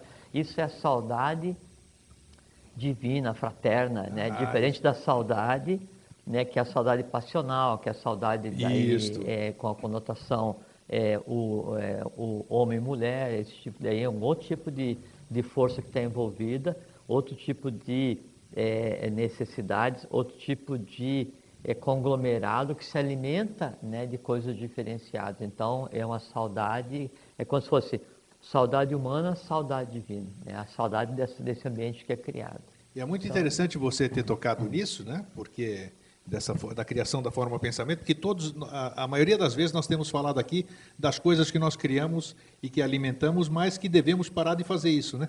Sim. E aqui é um processo contrário. Nós, devemos nós... alimentar. Exatamente, é porque, isso que é importante. Porque é, é, uma, a diferença é que é, é, é a seguinte, é que nós estamos fazendo aqui o papel que nos compete, que compete a vocês, compete ao gênero humano, que é o que é criar conscientemente, né, novas formas, formas conscientes em seus planos, para que essas formas daí vitalizadas pelo que a gente cria aqui, que a gente chama de diversão, né? Que Sim. o quão bom Puxa, é estar aqui, é, né? Uh, então essas formas vitalizadas, por isso que a gente chama de, de divertido, elas ancoram o futuro, né? Então, essas novas formas têm uma responsabilidade enormíssima do ponto de vista evolucional, que é ancorar o futuro e servir de rádio farol para espargir essa nova maneira de ver para o plano como um todo. Né? Isso é que é feito aqui. É isso e isso que eu falei no começo do programa, você só está assinando embaixo, vamos dizer, que é perceptível, perceptível isso nos contatos que a gente tem por esses meios de comunicação que eu falei no começo, os e-mails que a gente recebe, as mensagens, as notícias. É impressionante como isso está crescendo, esta forma é. pensamento. E, e, e, e, assim, a gente não conversou aqui, mas eu sempre peço para você não me mandar e-mail quando as pessoas. Ah, mas tem coisa que não é, tem. Então, às vezes, é, a gente recebe um outro e-mail com o que se chama um momento de elogio, né? E aí eu prefiro que você não mande para que eu não leia, porque daí, é, às vezes eu leio porque é, é bom para ver o, o, como que um ser humano consegue conceber numa nova realidade como chega, né? exprimir como... com aquelas palavras, exteriorizar um amor é, fraterno, um amor universal, claro. antes impossível de ser parido por um ser humano. É, né? Então esse é um aspecto positivo. O aspecto que daí é, não é desejável, é, mas é uma questão de tempo, é que daí essa, essa sensação de, de amor, essa sensação de exprimir admiração por você, pelo que acontece, pelo que a gente faz, daí é, vocês estão vendo a gente conversar, mas o que vocês sentem né, e exprimem algumas vezes através de e-mail, telefonema ou mais nos contatos com o grego, é pelo conglomerado de forças, pelo mundo que é criado aqui, do qual vocês são parte, parte de forma irreversível. Né? Então, quando vocês elogiam o grego, o que acontece aqui, na verdade vocês estão é, se elogiando, tenho a mais absoluta certeza. Perfeito, não é tem nada isso. a ver comigo, não tem nada a ver com o grego, isso. não tem nada a ver com ninguém. Não é pessoal. Né? A gente está tratando aqui é de um, um, processo que envolve o gênero humano, que é uma nova maneira de ver as coisas e de, de, de compartilhar o, o, o, que se sabe ou o que se pensa a respeito das coisas. E, e em fazendo isso, se cria um, um novo ambiente desamarrado, desvinculado, desconhecido para o passado. E no passado estão as dores humanas. E esse novo ambiente puro, você falou agora um pouquinho das crianças, né? Isso, que isso. são crianças do sempre, né? Na verdade, o, o que você fez quando você foi conversar com as crianças Puxa, hoje, você foi no lugar do vitriol, sem tirar nem pôr. Exato. É, é lá, é lá, né? Porque quando você está conversando com, assim, para um, um, um conjunto de crianças, né?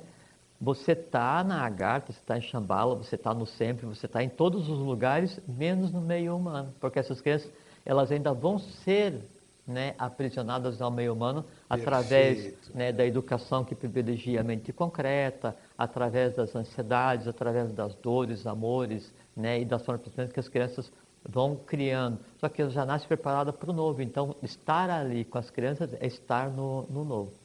Então, o que se faz é, nessa, nessa convivência é vitalizar né, esse novo e compartilhar com todos isso que a gente faz. Esse novo vitalizado e compartilhado, do qual você faz parte, eu faço parte também, faz parte, todos vocês fazem parte também, ele é diferente e não está entrelaçado com o passado, mas como coexiste uma forma de amor fraterno que você cria, né, ou que alguém cria com relação a você, ela coexiste com o mais profundo ódio que o inimigo já tenha gerado com relação ao outro. Ligadas umbilicalmente, mas com uma coisa muito linda que acontece agora. O amor fraterno que você tem e você comparte né, e esparge para todos.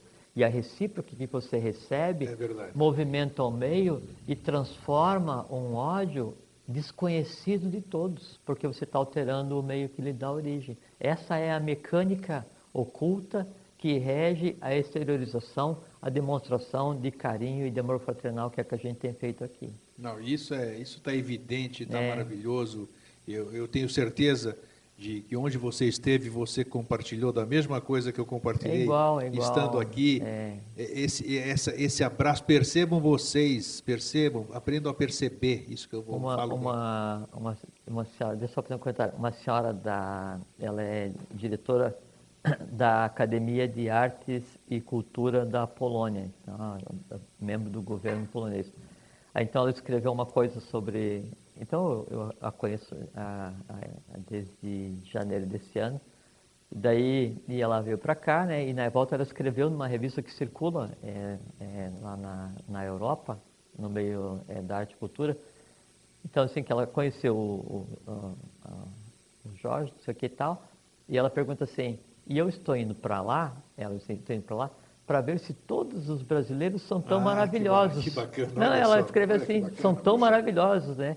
Aí, e ela veio, né? Eu a trouxe para cá, né? Aí eu perguntei, e então, é se realmente, é Tá todo vendo? mundo É igual. isso, né? É todo mundo igual. Então, Porque onde ela somos- esteve com você, ela compartilhou exatamente igual. Sim, foi bem tratada com Isso. carinho, com fraternidade, com amizade. Ela vê um povo é, que sorri, ela respira um ar diferente, vê um céu de cor diferente. É, aqui é diferente. Né? O povo certeza. brasileiro é diferente e as pessoas percebem isso. Então, elas, não, realmente, todas as pessoas no Brasil são maravilhosas. Mas é óbvio. isso, que, isso que é bacana, essa impressão É. que a gente pode passar. E é isso que a gente pôde sentir é, no abraço que eu dei hoje no meu querido irmão também, o Alvin, que fazia tempo que eu não via. Então, isso, cada um de nós, onde está, tenho certeza que vocês aí também, percebam, volto a dizer, vejam como está sendo diferente quando você abraça um semelhante seu, quando você encontra um semelhante seu. Isso está potencializando, é, parece que é alguma coisa viva. De- deixa eu contar uma outra, É. uma outra coisa, então, que é muito A importante. gente tem dificuldade de expressar É, verbalmente. e- então, é, eu assisti um filme, é, chama Brasil do Oscilar, de um, um projeto de filmes que aconteceu aqui em Florianópolis, está aí um dos filmes inscritos foi Brasil do Oscilar, feito nos Estados Unidos. Então, a gente sempre tem aquela prevenção, pô, Brasil do Oscilar feito nos Estados Unidos, o que será que tem aí? E é um filme surpreendente, sabe? É, primeiro porque ele é dedicado ao povo brasileiro, a pessoa veio para o Brasil e depois voltou, ficou aqui 5, 6 anos, e aí ela não consegue é, esquecer o amor que o povo brasileiro consegue transmitir, mas eu me lembrei a, a propósito, dentro dessa coisa aqui tudo encadeado, né? A propósito que você falou, porque em determinado momento do filme, aí o, o narrador falou assim, a- o neto da pessoa que veio para cá, né, falou assim, porque quando nós falamos I love you em inglês, é diferente de falar eu amo você. Sem dúvida. Então, é, aqui na nossa família, depois que meu, meu avô voltou, né, o português é o primeiro idioma. E sempre à noite, na hora de dormir, então nós damos três beijos, que significa amor para sempre, e a gente diz, eu amo você, a gente não fala I love you. E uma coisa que diferencia o povo brasileiro do povo do resto do mundo, isso a pessoa falando no filme, né? É o abraço. Um abraço, né, dado por uma pessoa do Brasil, ele tem uma magia, tem um significado assim tão diferente, né, que não existe nada parecido. Né? Então, por isso que eu me lembrei de falar, porque você citou a Parece questão uma, do, do quando você dá aquele abraço, parece que você se revitaliza. Não sei o que, que você recebe, é uma É porque é, é um conjunto de seres que está nascendo, obviamente, com questões kármicas para resolver, muita coisa para aprender, é, muita coisa para ainda para para resolver até conseguir passar aí pela questão do vitriol que a gente vai conversar, mas é um, um povo é, que é a síntese do, da do próprio gênero humano e que está nascendo com o espírito desarmado. Entende? Então, não que assim, a gente julgue um ou outro ruim, ou trambiqueiro, ou o que seja. Então, é, primeiro a gente tem que lembrar que mesmo o pior dos seres humanos que esteja existindo hoje, ele é melhor do que muitos que existiram antes, porque ele sempre é o resumo da evolução.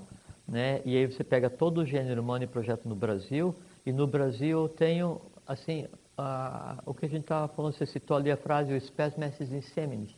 Aqui é sementeira sabe? É Aqui que, que então está depositado as esperanças da lei, aqui que a lei regra, né? Assim, aqui que a lei ela, ela, ela lança a, a, a vitalidade para que a coisa flua e apareça e cresça e se desenvolva, por quê? Porque aqui nasce o próximo gênero humano. E o interessante disso tudo, que você falou que as pessoas já estão nascendo diferentes, mas o mais importante, o que eu tenho percebido, é que as pessoas adultas estão se transformando também. Mas óbvio. E é muito difícil as pessoas, eh, quer dizer, Não, quando Na eu nossa falo concepção passada- é, eu falo o- os nascidos no Brasil, não quer dizer assim, essa coisa assim que não, as crianças, as Sim, sim. isso é conversa. é isso incrível. Todo ser humano nascido hoje, ele é especial. Não Que tem na- aquele não é? ditado antigo que diz que pau que nasce torto morre torto. Não, muito pelo não. contrário. Nós Isso é estamos para vendo aqueles que pessoas... desconhecem a lei do karma. Exato, as pessoas estão se transformando, isso é bonito, isso é bonito. Pessoas duras que hoje são amáveis. É porque antes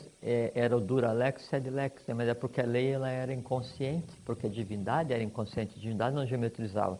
No momento em que a divindade ela aprende a geometrizar com o ser humano, o Duralex já é um Duralex consciente, né? então já não é tão dura a lei, porque a lei está aprendendo. O próprio karma aprende, porque senão não teria sentido a questão evolucional.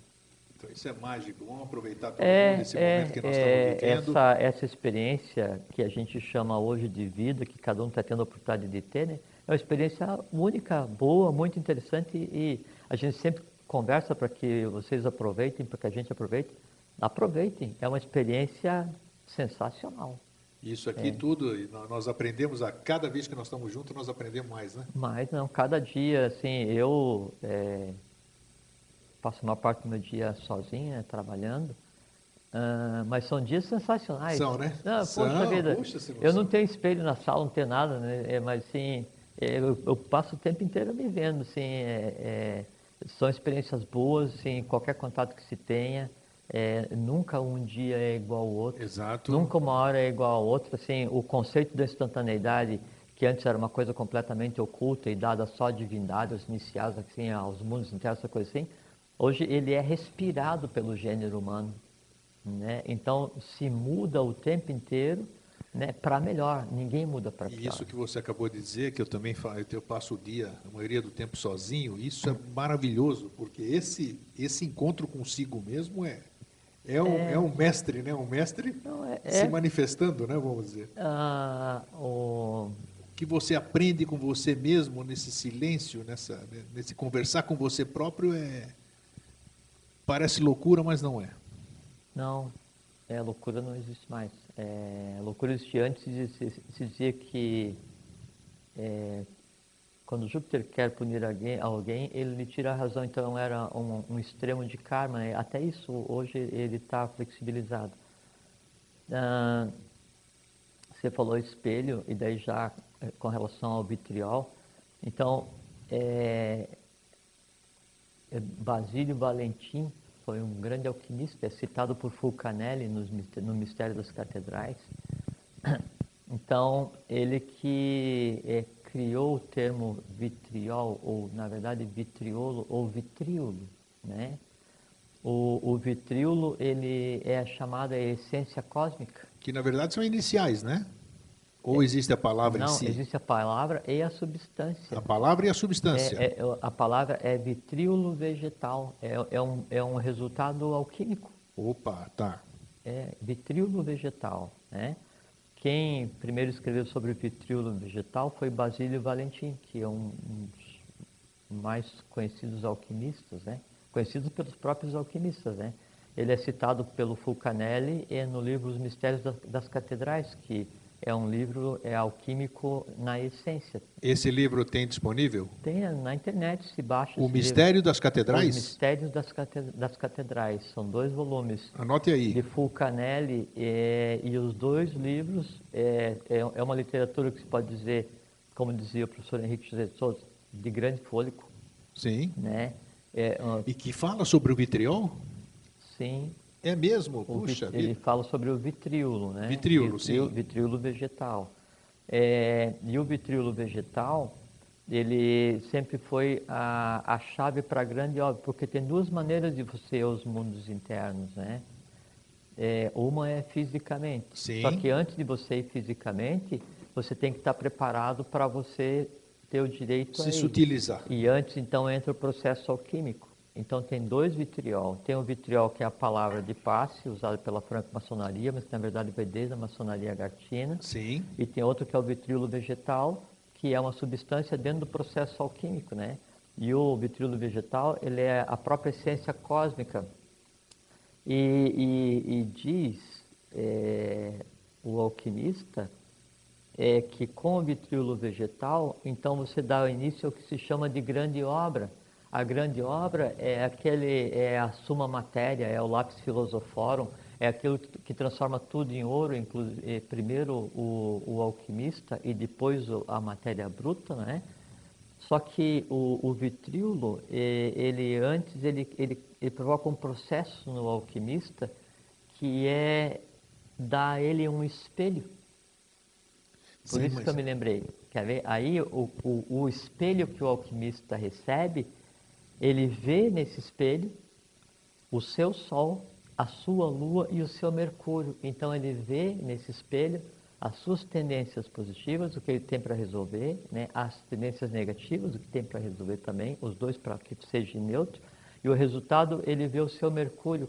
Que Mercúrio? Buda Mercúrio. Ele vê o, o, o- outro chakra, ele vê o Vibhuti. Então, quando o alquimista tem acesso ao vitríolo, né, ele então ele tem a essência para fazer a grande obra. Que grande obra? Ele se transforma. Ele passa a ser a própria chave. Ele tem o vitriol em si. Aí ele vai para onde quiser. Ah, por isso que eu sim. lembrei disso. Ele vê o Lembrei. processo dele. Ele é o- por isso que isso veio para a gente conversar, porque você falou espelho. né? Sim. E aí o espelho, ele é uma derivada do vitríolo. Sim, o próprio nome já diz, né? Vítreo, deve ser alguma coisa do vítreo, não deve ter? Não, isso eu não sei. Não sabe, né? Mas não tá, o nome dizer. até deve ter transparência, uma série de coisas. Espelho, a transparência geralmente se mostra. Talvez etimologicamente, Pode ser, não sei, pode, ser. É, que de etimologia eu não, não conheço Tá, nada. o É. vitríolo, o que, o que, vamos dar, vamos dar forma ao vitríolo? O que, que é? Ainda não captei aqui. Ah, Isso. Eu acho que tenho certeza que essa, essa questão está lá do lado é de lá também. É que assim, é que o, o, o processo alquímico, ele, assim, É claro, ele é muito difícil conhecido. você Não, mas ele é expressar. muito conhecido, né? Então você Sim. tem que pegar aí o mercúrio e ferve o mercúrio em determinada lua por determinado tempo e vai sair um vapor. Aí você reserva esse vapor de mercúrio, ele vai se cristalizar. Depois na lua seguinte você vai e repete o processo. O vitríolo é um elemento, então? é Não, um o- elemento não, ou não? o vitríolo é um resultado. É um resultado, tá. Quando você chega no vitríolo vegetal, que na verdade é a própria ciência cósmica, você tem é, o catalisador que vai te levar né, à grande obra. A grande obra é você ter o lápis filosoforum, a pedra filosofal, que é o transformar tudo em ouro. O que tudo em ouro? Com o lápis filosoforum, então você pega uma gota disso, né, em cima de 50 quilos de chumbo e você tem 50 quilos de ouro. Sim. Só que o transformar o chumbo, e, e essa questão de transformar o, o metal bruto em ouro, isso era um processo normal na Atlântida, né? Isto, e isso também era para os templários, tanto é que de- os templários eles adquiriram esse, esse conhecimento quando o rei Balduino deixou que eles tivessem acesso aos, aos escritos do Templo de Salomão, aos, a, ao que restou do Templo de Salomão, e aí existia, e por isso que existe a questão ali de Santiago de Compostela, porque existia uma ordem chamada Ordem da Calatrava, Sim. que tinha a ver com os templários, e ela era, era como se fosse assim, o braço da produção de ouro dos templários, porque eles dominavam a produção do metal Tanto é que si. depois foram confiscados, né? É, e, e o que foi confiscado é assim, poucas coisas, né, assim, do que, o que era o resultado da- das ações externas dos templários, né, mas o conhecimento O conhecimento alquímico. no alquímico não, claro. É, e, e dentro desse processo daí a igreja transformar tudo que é referencial é, divino antigo, né, sobrepor com alguma coisa é, da, da religião. Então Santiago virou Santiago de Compostela e é um lugar de peregrinação. Na verdade, quando se vai a Santiago de Compostela, você está peregrinando para o lugar né, onde a grande obra acontece. Que grande obra? Transformar o alquimista em ouro. E, não, e nada tem a ver com o santo que está lá na igreja. Entendo. Entende? Porque lá era que era como se fosse a central de produção alquímica né, da ordem de Era Calatrava. ou continua sendo? Ah, Pronto, já deu, é. já, já, já em deu a resposta, parte, sim. Em parte, sim, só que não se produz mais metal porque é desnecessário. Só que essa mesma produção de metal, e, isso é um conhecimento, é, é, assim, singular, simples, né? Mas esse conhecimento nós temos ainda, tem, tem, tem seres que têm esse conhecimento na, na superfície hoje? Óbvio. Óbvio, perfeito. Óbvio, tá. sem dúvida, Tá. sem dúvida. É, e sim, na época da Atlântida, então não se minerava, né? Não, não, não tinha assim, eu não vou atrás de ouro, atrás de ferro, atrás de aço, até porque eram metais desconhecidos, né? O metal que era utilizado para fazer tudo que é coisa era o ouro de que maneira? Pega metal bruto e transforma em Tá, ouro mas- porque ele é maleável, assim, de que maneira? Como é o conhecimento que era tido aí e mantido depois Mas pela... pelo que eu pude ouvir, entender, o que você está dizendo que o mais importante da alquimia não é transformar chumbo em ouro nem Não. nada, é você ver a si próprio aquilo que você precisa trabalhar, modificar, e aí você realiza o que tem que ser realizado. É. Essa que é a alquimia, que, a, a famosa alquimia interior. Essa, essa é a grande Pronto. obra. Essa é a grande obra. E então o verdadeiro vitriol, né? Na verdade é o vitríolo e o vitríolo é aquilo que te permite ver, né, o que você tem de escândalos e danos, tendências positivas e negativas, Sim. resolver e ver o reflexo do, do teu mercúrio, né? Porque quando você se resolve, você resolve todo mundo que vem atrás de você, né? Todos que te antecederam, nós já falamos isso aqui muitas eu vezes pra- no e eu programa. para frente também. Eu para frente também? para frente também. Então diz assim, quer ver? Opa, esse para frente aí. Diz assim, é, é, como é que é? Quem és tu que vês a minha presença em forma humana? Né? E o que queres aqui, nesse lugar? Que aí seria onde todo mundo quer, onde todo mundo quer chegar, no mundo interno.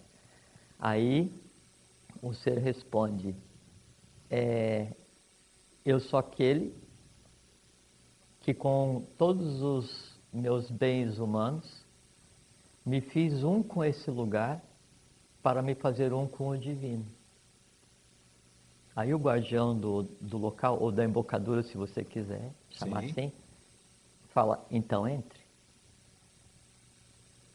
Só que daí os meus bens humanos, que esse, esse que, a- que, a- que aparece para entrar em forma humana nesse, nesses locais, é o corpo e a alma. Né? Então, quem és tu que vem em corpo e alma a esse lugar? Né? Aí diz, eu sou aquele que, com os meus bens, meus bens humanos, quer dizer, tudo que você criou, né, de emoção, de conhecimento, você se fez um com esse lugar para se fazer um com o divino. Então, entre. Se você não está preparado, ah, então você ouve. É, reverte ad locum tum. Volte para o lugar de onde você veio. Isso é o vitriol. Muito interessante. Puxa, olha só. Eu me surpreendo toda quinta-feira aqui. é porque eu fico, Eu esperando, também. eu fico esperando alguma coisa e recebo muito mais do que eu espero. Mas, Então, então assim, Grego, é, o, existem os mundos internos, Badaga, Duarte, Agartha, Shambhala. a- Cajá, Sim, o Cajá é um templo que fica no mundo de Duarte, Isto. né? É, e ele é parte de um sistema templário, onde ele é a oitava coisa. E esse sétimo mais oitavo é o reflexo na superfície do que existe na, na Agartha. Na Agartha nós temos três cidades eh, já realizadas, a quarta em plena atividade, É- é né? agora, né? Temos mais três potenciais para realizar, e aí acima disso a gente tem o mundo de Duarte, que daí é o mundo das almas redimidas e também de alguns que conseguem ir para esse local em corpo físico e alma, e depois isso eh, vem eh, e é reaproveitado e vem para a superfície para trabalhar, e você trabalha dentro do conceito eh, de eternidade. Depois nós temos o intermediário lá abaixo da superfície, que é o mundo dos badagas, onde vem os discos voadores, essas coisas Isso. assim. Bem que também tem discos voadores que daí vem da, da garfa da quarta cidade. Cuja diferença, deixa eu fazer uma parte para quem gosta de ufologia. Os de Agartha não fazem barulho e nem deixam marcas, certo? Os que fazem barulho e deixam marcas não são nossos. Pronto, então tá aí. Dizia, dizia de Ervavani, É né? assim, né? Então tá dizia bom, de tá aí. Ervavani. É, é. É, Quando você, você pensa assim, existe isso, existe, e essa realidade, ela, ela é assim, quase incompreensivelmente fantástica, né? Porque daí muda completamente o conceito de como é que o globo é, como é que as coisas se dispõem, como é que daí essa luz vai chegar no interior, como é que se move, como é que é a massa da Terra, uma opção de coisas, né? E aí, a seu tempo, a gente vai conversar aqui. Mas aí a pergunta que fica é assim, então todo mundo quer saber de mundos internos, todo mundo adora falar de embocadura, então, dizer assim, tem é, Boaçucanga, para quem está no Paraná, tem Matatu Araracanga, para quem está no Mato Grosso, tem Pedra da Gávea, tem vários lugares. Mas assim, então tá, eu vou chegar e vou falar lá o Abre-te Sésamo do Ali Baba, Isso. né? que é uma palavra de passe é, é, simbolicamente igual ao vitriol, se bem que o vitriol que daí os franco-maçons pegaram, é, era o vitriol ligado ao, ao- ao processo alquímico, né? porque a franco-maçonaria ela é derivada da maçonaria de Amenófis IV Ocunaton, que por sua vez deriva É, da maçonaria é agartina, agartina, tá. é, e o processo daí do que usa então, a questão do, do construtor, que é o que é o maçom, o frimaçom, né? É, tem mais a ver com o arquitecton, que é o arquiteto, né? Sim. É onde até o José, que é tido como o pai de, de Jesus, né? Ele não era carpinteiro, ele era um arquitecton, né? Mas não um arquiteto simplesmente construtor. Era membro da Ordem dos Artífices Dionisianos, que depois derivaram para a Ordem dos Monges Construtores, que construíram todas as catedrais do Oriente, construíram todas as catedrais do Ocidente, onde se guardou o mistério do grau no Oriente, quando depois veio o mistério do grau para o Ocidente. Então, todo esse processo está tá, tá envolvido. Quando eu penso assim, não, eu quero então entrar em uma embocadura, né? Tem duas perguntas básicas que você tem que fazer para essa criatura. Primeiro, você quer entrar para quê? Para quê? E segundo, o que, que você está levando? Porque você pode estar levando coisa que não faz parte do lugar onde você quer ir. Por isso, isso que eu te falei agora há pouquinho. Quem és tu que se apresenta para mim em forma humana ou que se apresenta nesse lugar em forma humana? Quer dizer, corpo e alma. Né? Aí eles têm que dizer, eu sou aquele dentre os poucos, né? e aí o resto que foi dito. Você falou há pouco e me chamou a atenção, então foi surpresa, porque eu só conhecia, que eu sabe que eu pesquiso muito, adoro fazer isso, né? O vitriol é esse que eu disse, o vitriol maçônico. Visita inferior à Terra, retificando Exatamente. E ve- Mas veja que isso aí é alquímico, porque assim, visita inferior à Terra, retificando em vênia, homem lápis. Quer dizer, Você vai no interior da Terra e reveja para descobrir a pedra sagrada. sagrada. Se você já está no interior da Terra, supondo que isso aí seja uma aplicação é, é, é, é, literal da, da frase, se você já está no interior da Terra, todo o interior que você está pisando já é pedra sagrada, sagrada já é terra sagrada. Gina, né, como dizem? Gina, Jaino, né? Isso. Quer dizer, sagrado. Então, Tá. se você já está aí, por que, que você tem que revisar para encontrar pedra sagrada? Não, é um processo alquímico. Quer dizer, você eh, visita o interior da Terra, quer dizer, você pega os elementos e quebra os elementos, e aí no quebrar o elemento, essa questão de ferver o mercúrio, determinada lua, determinada hora sai o vapor, cristaliza o vapor, e você faz de novo, de novo, de novo, de novo, milhares de vezes, até que o mercúrio se mostra para você. Daí vem a questão do reflexo no espelho, de você ver nesse processo de, de depuração, que é o que a gente tem feito aqui. Nós temos feito aqui um processo alquímico. Com certeza. Eu, você, todos, né? Todos. Então aí, nesse processo de ver o meu sol, de ver a minha lua, eu vejo o meu mercúrio. Né? Eu vejo o Buda em mim. E quando eu vejo o meu Mercúrio, o meu Mercúrio, que eu vejo em mim, que eu vejo em você, que eu vejo nele, que cada um de vocês vê em vocês, o que, que é? O Mercúrio é a essência cósmica elétrica. Qual é a essência cósmica elétrica que nós já conversamos aqui, que é o que organiza a matéria como um todo e que é o que permite transformar chumbo em ouro por uma variante atômica? Né? É a eletricidade básica, que é Forrat. Forrat, isso. E qual é a eletricidade básica? É, o que é a eletricidade básica que é Forrat? É a expressão primeira do amor universal. Então, qual é a chave para você desenvolver o, o, o, o vitríolo né, em você? Né? Qual é a chave para o vitriol? É o amor, é a fraternidade universal, é ficar bem. É muito bom. Aí dá, não sei se, se eu posso considerar assim. É, quando eu chego no visito o mundo interior, que nem está falando aqui o vitriol, é, para eu chegar a visitar o mundo interior, como diz aqui o, o vitriol separado por essas, por essas palavras aqui, essas, essa, como é que se diz? Essa essas iniciais. essa sigla, aham. Essas iniciais. Aham. Eu já preciso ter feito o processo alquímico. Você não consegue, é, assim, tem, tem alguns É evidente que para eu chegar ali, eu tenho que ter, já ter um, já, ter- já ter, ter, tem que É, ter porque- o vitríolo, como é que é? Vitríolo Vitríolo vegetal. vegetal. já tenho que tê-lo feito Sim, porque daí você, no- você, enquanto ser humano, você está depurado, você está em equilíbrio. Sim. Né? Aí um ser humano depurado em equilíbrio, os mundos interiores são seu direito. Aí você entra onde quiser e vai onde quiser.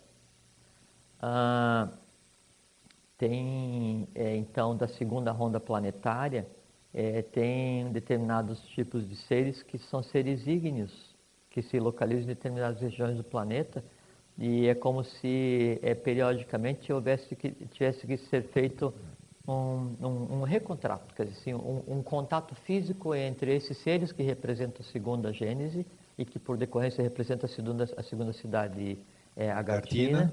e que por decorrência tem a ver com a Agnes Vatas, é, com determinados monges, determinadas pessoas selecionadas em alguns locais do Tibete, né?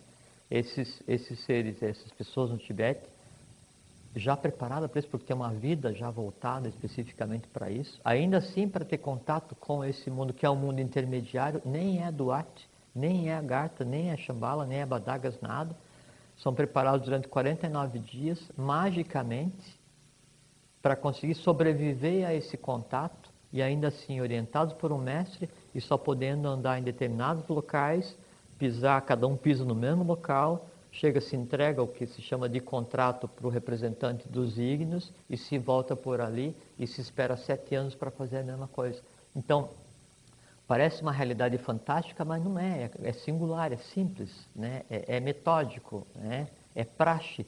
Só que há de se estar preparado para se fazer uma ida a qualquer lugar. Da mesma maneira, quando eu vou viajar, eu preparo a mala, eu tenho passagem, eu tenho dúvida. não sei o quê. É- E é daí, um vai, daí você vai É. descobrir se vai ser boa viagem ou não, né? Sem dúvida. E você tem que, assim, a, a primeira coisa que você tem que fazer para viajar é você saber onde você quer ir. Isso. saber o que você está levando. Eu tenho um objetivo para cumprir. Né? Aí então sim, então eu vou perante um local qualquer e aí eu digo a frase. Né? Aí a pedra se abre. Né? É. Aí você entra, mas aí você entra para quê? A gente conversou um tempo aqui, assim, é, a, a, a coisa ela não é a casa da mãe Joana, assim, a Agartha é um amontoado de gente estudando ali, vai cada um entra, né, a, a, Duarte, Badak, não, não é assim. Então, adeptos iniciados, né, que vêm para ter com o gênero humano com função específica trabalhar, voltam para o seu lugar de origem e ficam no entorno de uma cidade da Agartha, ou em um local estudando, ou então é, altos iniciados que fazem parte da história conhecida do gênero humano, descem no máximo até Duarte para a biblioteca para estudar, para ser preparado. É, não, não é assim, não existe o acaso, não existe assim. É uma coisa completamente organizada, mas não é uma coisa do outro mundo. Não existe mais outro mundo. O outro mundo é aqui. É, isso é verdade. É. O outro mundo é aqui. Outro mundo é aqui, não tem mais, não, existe mais outra coisa. Tanto é, tanto é que eu acho, é achismo, agora, que o tempo vai fazer com que o que está embaixo suba, né? Sem dúvida. Então. Não, sem dúvida, porque é, a, a ambiência que está sendo criada é para que os valores de baixo, Sim. né, dizer, e que são os valores do futuro, né, Que já foram mane- valores de cima. mas não completamente conscientes, Claro, porque na época sim. da Idade de Ouro, que, né, que era Atlântico, e por 200 mil anos a divindade conviveu com a Isto. humanidade, a humanidade ainda era inconsciente né, e a divindade não geometrizava nesse, nesse perpassar humano no itinerário de Iô, né, até chegar nesse solo eh, sagrado que a gente habita hoje, que é o Brasil. Então a divindade aprendeu a geometrizar e a humanidade adquiriu consciência. Então hoje o congraçamento humano divino e divino humano se faz em um único lugar. Que lugar? Em cada um Isso. e na superfície. Então o ambiente que se cria na superfície é para coexistência pacífica divino-humana, humano-divino, em uma escala que jamais existiu evolucionalmente no nosso universo. E agora há pouco você, e agora pouco você deu a chave alquímica, né? Dessas pessoas que querem conhecer mundos subterrâneos e toda essa coisa. Qual é o segredo? O segredo é uma palavrinha de quatro letras, né? De, de quatro letrinhas, que é o amor, né? Porque quando É. você sente o amor, você se conecta com essa energia toda que É, é não puro o amor, né? passional, né? O Não, amor não, é, nós estamos falando do amor é fraterno, que, então, é incondicional. que o vitriolo vegetal é a essência cósmica que ele, ele pro- produz a grande obra, que é o tudo transformar em ouro. E a essência cósmica em si, né, o, o dador da matéria, o que mantém os átomos coesos e, e caracterizados e agrupados em moléculas que dá a, a condição e, e- e as qualidades de cada pedaço de matéria, né, são variantes elétricas de Forrat. Né? E Forrat é a expressão na matéria do próprio amor universal. Então, o, o que eh, faz com que o, o Sol e a Lua de cada um se manifeste e cada um veja o Mercúrio de si mesmo, quer dizer, veja o que seria o, o, o novo chakra, que é o Vibhuti, que é o pai e mãe, que é o Mercúrio, né, é o amor universal. Então, quanto mais você tiver eh, permeável né, a- aos influxos que vêm do próprio entorno, que é consciência, mais você se transforma enquanto matéria e mais você se habilita para ir para qualquer lugar. Só que daí você vai ver que eu não tenho que ir para algum lugar. Porque, Exato, porque eu esse sou aquele lugar, né? E sabe por quê também, Grego? Porque esse lugar está querendo vir para cá. Com certeza. Então é o seguinte, melhore e tenha paciência. Você vai dar um passo, você está aí. Não precisa mais descer, subir. Isso aí, abre isso, isso abre que é aquilo. importante Não falar, tem mais. isso que é é, por isso, assim, é, o, o invisível, né, ele está invisível agora temporariamente porque nós ainda não habituamos nossos olhos. O inaudível está inaudível porque nós ainda não habituamos nossos ouvidos. E o imperceptível ainda está imperceptível porque a gente ainda não aprendeu a perceber. Mas o invisível está mesclado né, de uma maneira é, é, é, permanente né, irreversível com o visível. O humano com o divino. Então a gente vive isso que nós pensamos que é a mais absurda das realidades, nós vivemos hoje no dia a dia. Né? Só que a gente ainda se compraz e gasta nosso tempo em eh, ficar olhando para os resíduos de um ciclo que já terminou, no lugar de ficar olhando para um novo ciclo que já existe. Então, é aquele é o dealbar de um novo ciclo. O dealbar é quando surge o primeiro raio da aurora, né? Então, quando surge o primeiro raio, ou você entende que o dia já se fez, ou você vira as costas e fica olhando o último raio de sombra e ir Você embora. fala uma coisa que eu ainda não decorei. Como é que é que tem que manter para que meu mundo fique oculto? Como é que é aquilo que você fala? Que eu acho que cabe direitinho. Cada um constrói o seu próprio mundo. É, É, trago-vos não cabe um- aqui na, na, Não, palavras de Deva Vani, o Isso. texto planetário, o Akbel, Henrique Isso Souza. cai como uma luva. Trago-vos um novo estado de consciência. Isso. Não mais admito que se diga eu tive uma ideia, porque no futuro a ideia será permanente no homem. Cada um constrói o seu próprio mundo para que o meu permaneça ignorado. Fabuloso. É bem isso mesmo. É, É, né? é. Então, E, e o, o meu, né, que é esse mundo, é o mundo onde o vitriol, enquanto chave, é desnecessário, porque cada um realizou o próprio processo alquímico. Né? Aí você não tem mais que ir em nenhum lugar, né? porque o lugar é aqui, aí você vê o que tem que ser visto, você ouve o que tem que ser ouvido, você convive com o que lhe é de direito. Então, eh, o, o vitriol, vamos dizer, na, na, na maçonaria, da maçonaria, ele não necessitaria ser da forma que é, né? Ah. Não, não, é que assim, é que, então, foi muito bom você, você falar isso. É que é, o vitriol original, ele é alquímico. Sim. Porque a alquimia ela vem da, da Atlântida, né? E a alquimia ela vem, ela era um processo normal, né? Singular, é, mesmo antes de existir o conceito de segredo. Então, o vitriol ele antecede o conceito de segredo. Depois é que então se cria o conceito de segredo por conta da queda da queda Atlante, e aí esse, essa palavra ela é resgatada alquimicamente e é simplificada e passa a ser uma palavra de passe. Né? Então, por muito tempo, né, as lojas, é, e, e, e, é uma coisa muito interessante, porque a, a palavra loja né, da, que a maçonaria usa né, vem de louca, né, L-O-K, que em sânscrito é lugar. É. Né? E aí, então, a, a louca é, é vinculada ao verbo, né? é o lugar onde a palavra se expressa. Então, depois isso derivou para a loja. Então, o acesso às lojas se fazia mediante palavras é, secretas, palavras de plástico, por muito tempo foi o vitriol. Só que o vitriol em si, né, ele não é, concentra nenhuma magia, nenhum mistério, nenhum segredo. Ele é um elemento físico resultante de um processo alquímico e que para ter chegado nesse resultado né, o alquimista já é um adepto, já é um, um transformado, um duíja, um duas vezes nascido. Primeiro da mãe e segundo de si mesmo através do processo alquímico. Então, o vitriol, né, ele era o máximo desejo de qualquer maçom. Tanto é que Fernando Pessoa, é, no livro de São João, aí fala assim, se és um maçom, eu sou um templário. Né? Porque a maçonaria ela era a busca por um processo né, que os templários já, já dominavam. Já dominavam, é, sim. Não o templário guerreiro, mas o templário sacerdotal que tinha a ver com a ordem de Calatrava e que tinha a ver com a ordem de Avis Maris, com o descobrimento do Brasil e com o governo oculto do mundo. Puxa vida, te fez, ó. Aqui, ó, essa, ó, eu não, essa viagem você trouxe ó, a sua bagagem, você não imagina o que está cheia.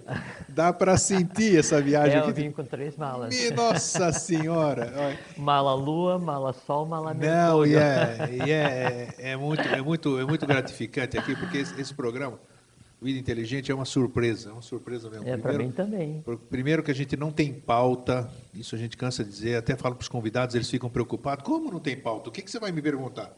Não, nós vamos sentar lá e vamos conversar. Tanto é que o assunto hoje, eu perguntei para você hoje pelo você telefone. Per perguntou no telefone, o que, que nós vamos falar hoje? Eu falei, nós vamos falar de vitriol, ficou assim. Foi essa informação que eu dei para o convidado aqui. Então, isso que é bacana agora. E é uma surpresa, porque a gente pensa, claro que nós vamos pensar em dirigir alguma satisfação eh, pessoal, algumas curiosidades, mas é impressionante, algo, algo maior nos conduz aqui, vamos dizer. Não, sendo, e você que a gente está falando de vitriol, processo alquímico, e o processo alquímico, ele tem por base Agni. É. Né? E, e, assim, e daí dá uma percebida no ambiente. Né, Nossa, eu estou tá... pegando fogo aqui. Exatamente, a gente está com alteração de temperatura. eu tô a gente está com alteração de temperatura no ambiente, porque para você falar do processo alquímico, o processo alquímico ele tem que ser reprisado e descrito. Quando o processo alquímico é reprisado é, para ser descrito, implica em alteração de temperatura, porque é Agni, né, que Agni é o fogo sagrado e ele representa o amor e o atrito. Então, o atrito aperfeiçoa, né? a pressão aperfeiçoa, o calor aperfeiçoa. Tanto é que você pega o carvão bruto e o calor e a pressão transforma em diamante ou é quebram. É verdade, não é? isso. Sim. Então, no processo alquímico, o fogo, né, que é a Agni, né, que é o fogo sagrado, ele faz, então, com que o processo vá assim, do, do arder na lenha, e as pessoas que estão ouvindo o gosto sabem, né, até a alma gloriosa do sol. Existem todas as, as variantes do fogo, elas acontecem no processo alquímico para transformar o ser humano num recipiente de mercúrio. Que mercúrio? Buda Mercúrio. Então, por favor, Jorge, vamos repetir o nome do livro. Dos, são, são dois exemplares, o que você disse? Sim. Por favor, vamos repetir o nome do livro. Eu já vou procurar, já vou. É, é, é, o Mistério das Catedrais. O Mistério das Catedrais. E o autor é Fulcanelli. É um... Fulcanelli? Fulcanelli. F-U-C-A. F-U-L-C-A. Fulcanelli, é. Fulcanelli. Tá. É. É, não pense que é uma literatura Difícil, né? romantizada. Né? É... Iniciática ou não? É, assim? porque é um livro, um livro é, escrito por alquimista, né, com o processo alquímico. Tipo o livro do Santive Dalvedre que eu falei? Quer dizer, você não, vai... Santives tem uma leitura mais simples. Mas, Fulcanelli é mais complexa. é. Então já estou esperando. Já vou... É, porque o Santives Dalvedre ele vai escreve a Agartha assim, ele anda pelas ruas e escreve senhora, na, não, não, aquilo, é, aquilo. só, né? Já quando você pega um, um livro com processo alquímico, né? então são dois livros Dois tomos grandes. é, aham, dessa, dessa espessura, onde o processo alquímico ele está espargido entre as folhas. Você não vai pegar uma folha e vai assim, pegue mercúrio, faça isso, faça aquilo, tal. até porque a, o objetivo do alquimista é fazer com que aquele que ele está ensinando se transforme num alquimista. E o alquimista, né, a última coisa que ele vai conseguir fazer é o ouro, se é que ele vai chegar ao ouro, porque ele pode chegar ao ouro filosofal sem transformar metal, que é o vitriolo vegetal, que é a substância cósmica, que é o quê? Que é o compreender e o expandir, o amor universal em tudo que ele toca e faz. O transformar tudo em ouro não é transformar em ouro, em ouro é, mineral. Físico, é. Físico. É o que você faz é um processo alquímico. Nós estamos fazendo, nós é, fazemos. É, o que se faz é um processo alquímico. O que vocês fazem é um processo alquímico, que é você conseguir espargir né, a, a grande obra, o lápis filosoforum, a suma matéria, a essência cósmica, a forratio, amor universal, no teu entorno, no que você olha, no que você respira, no que você fala, em quem você toca, no sorriso que você dá, quando você dorme, quando você se alimenta. Isso é transformar o meio, porque o que a gente conceitua como existência humana é simplesmente o seguinte: um conglomerado atômico, um conglomerado de inteligências que está coeso por determinado tempo, se transformando. Acabou esse processo, alteramos o meio. Isso é o processo alquímico de maneira geral. Nesse processo se adquire consciência e, se necessário para a lei, esse elemento permanece coeso por era sem conta, que é o conceito que a gente dá de eternidade, a gente chama de eternidade. Olha, que a gente fala aqui, eu tô é, quantas e quantas vezes eu já disse aqui ao vivo, no ar e fora dos meus amigos assim, quantas vezes eu já desanimei na vida? Já se, você sentia aquela coisa e, e, e, o, e, o, que sustenta, o que traz a gente de volta para o caminho, se é a terminologia certa ou lá no, no CCS, é exatamente esses momentos que a gente vive, isso que o Jorge fala, isso que a gente encontra na rua. Percebam, percebam que a lei que ama a todos, vamos dizer assim, né, porque não tem, não tem gente distinta dentro da lei, porque a lei é, é, é um todo, nós somos parte do todo, né? Tem alguma pergunta aí? O que, que é? Tá. Camila? É, enquanto seria uma coisa importante dizer Tá. assim, a lei não ama a todos, a lei não odeia a todos, a lei é neutra em todos, a lei está em todos e mais, a lei é todos. Isto. Porque a lei, ela busca o equilíbrio e a neutralidade. Então, o que Então eu... a gente foge daquele conceito, né, daquela expectativa de não, alguém está cuidando de mim, alguém me ama, alguém me odeia, sempre alguém, não existe É, o que, alguém. o que eu quero dizer é né? que... O universo está em cada um de nós. É que é impressionante, em cada momento ali existe, um, existe, uma, existe alguma coisa que nos toca né? e, e nos reanima. Fala, segue em frente, isso aqui é um abraço, alguém que você encontra, alguma coisa que você lê. Quando você passa É, por um processo desse, é, a vida no, no dia a dia, então a gente está fazendo no dia a dia é, é o que Moisés fez ao atravessar o Mar Vermelho, que assim, ele atravessou o mar de matéria tamásica, que é uma, o, o mar das dores Das humanas. dores, tamas, então, a terra, vida né? é a vida é sattva, rajas e tamas, né? Tamas é a matéria mais densa que é o Isto. vermelho. Então, a vida, ela tem essas coisas assim, a dor da perda, o amor perdido, a expectativa, não sei o quê. Esse processo todo ele faz parte, só que tem que ser feito com consciência para que aquela dor sentida, né, ela, ela seja doída, quer dizer, ela, seja vivida, mas ao mesmo tempo você dê consciência a Isso, ela. isso. Aí você realiza nela a obra. Que obra? A matéria. Aquela dor jamais vai ser igual. Por quê? Porque você deu a ela consciência que ela não precisa mais Exato. ser dor. O Ela pode ser o entendimento, quê? Amor. Amor, é o entendimento que você falou. A Camila Coelho, de Santana, em São Paulo, gostou do programa e manda os parabéns. Pediu beijo e ganha um beijo. Né? Um fraterno abraço, Camila. Fique em paz. Jorge, meu querido amigo e irmão, muito obrigado por tê-lo aqui mais uma vez. Imagina, obrigado nossa- a você. É um prazer essa estar aqui. nossa É. celebração. Muito obrigado por vocês estarem juntos conosco. O que vocês nos deram hoje é maravilhoso. E eu deixo para vocês, para variar, né, as considerações finais. É, então, eu desejo a vocês, nessa volta, a gente falhou uma, uma semana, Então, o que eu desejo é que vocês fiquem bem, fiquem em paz. Lembre-se do que a gente conversou aqui, do que é felicidade, de fel, fé, feto, fecundo, do que é alegria, que vem de ala, ala, quer dizer, asa. Né? Você, quem, quem é alegre tem asas o tempo inteiro.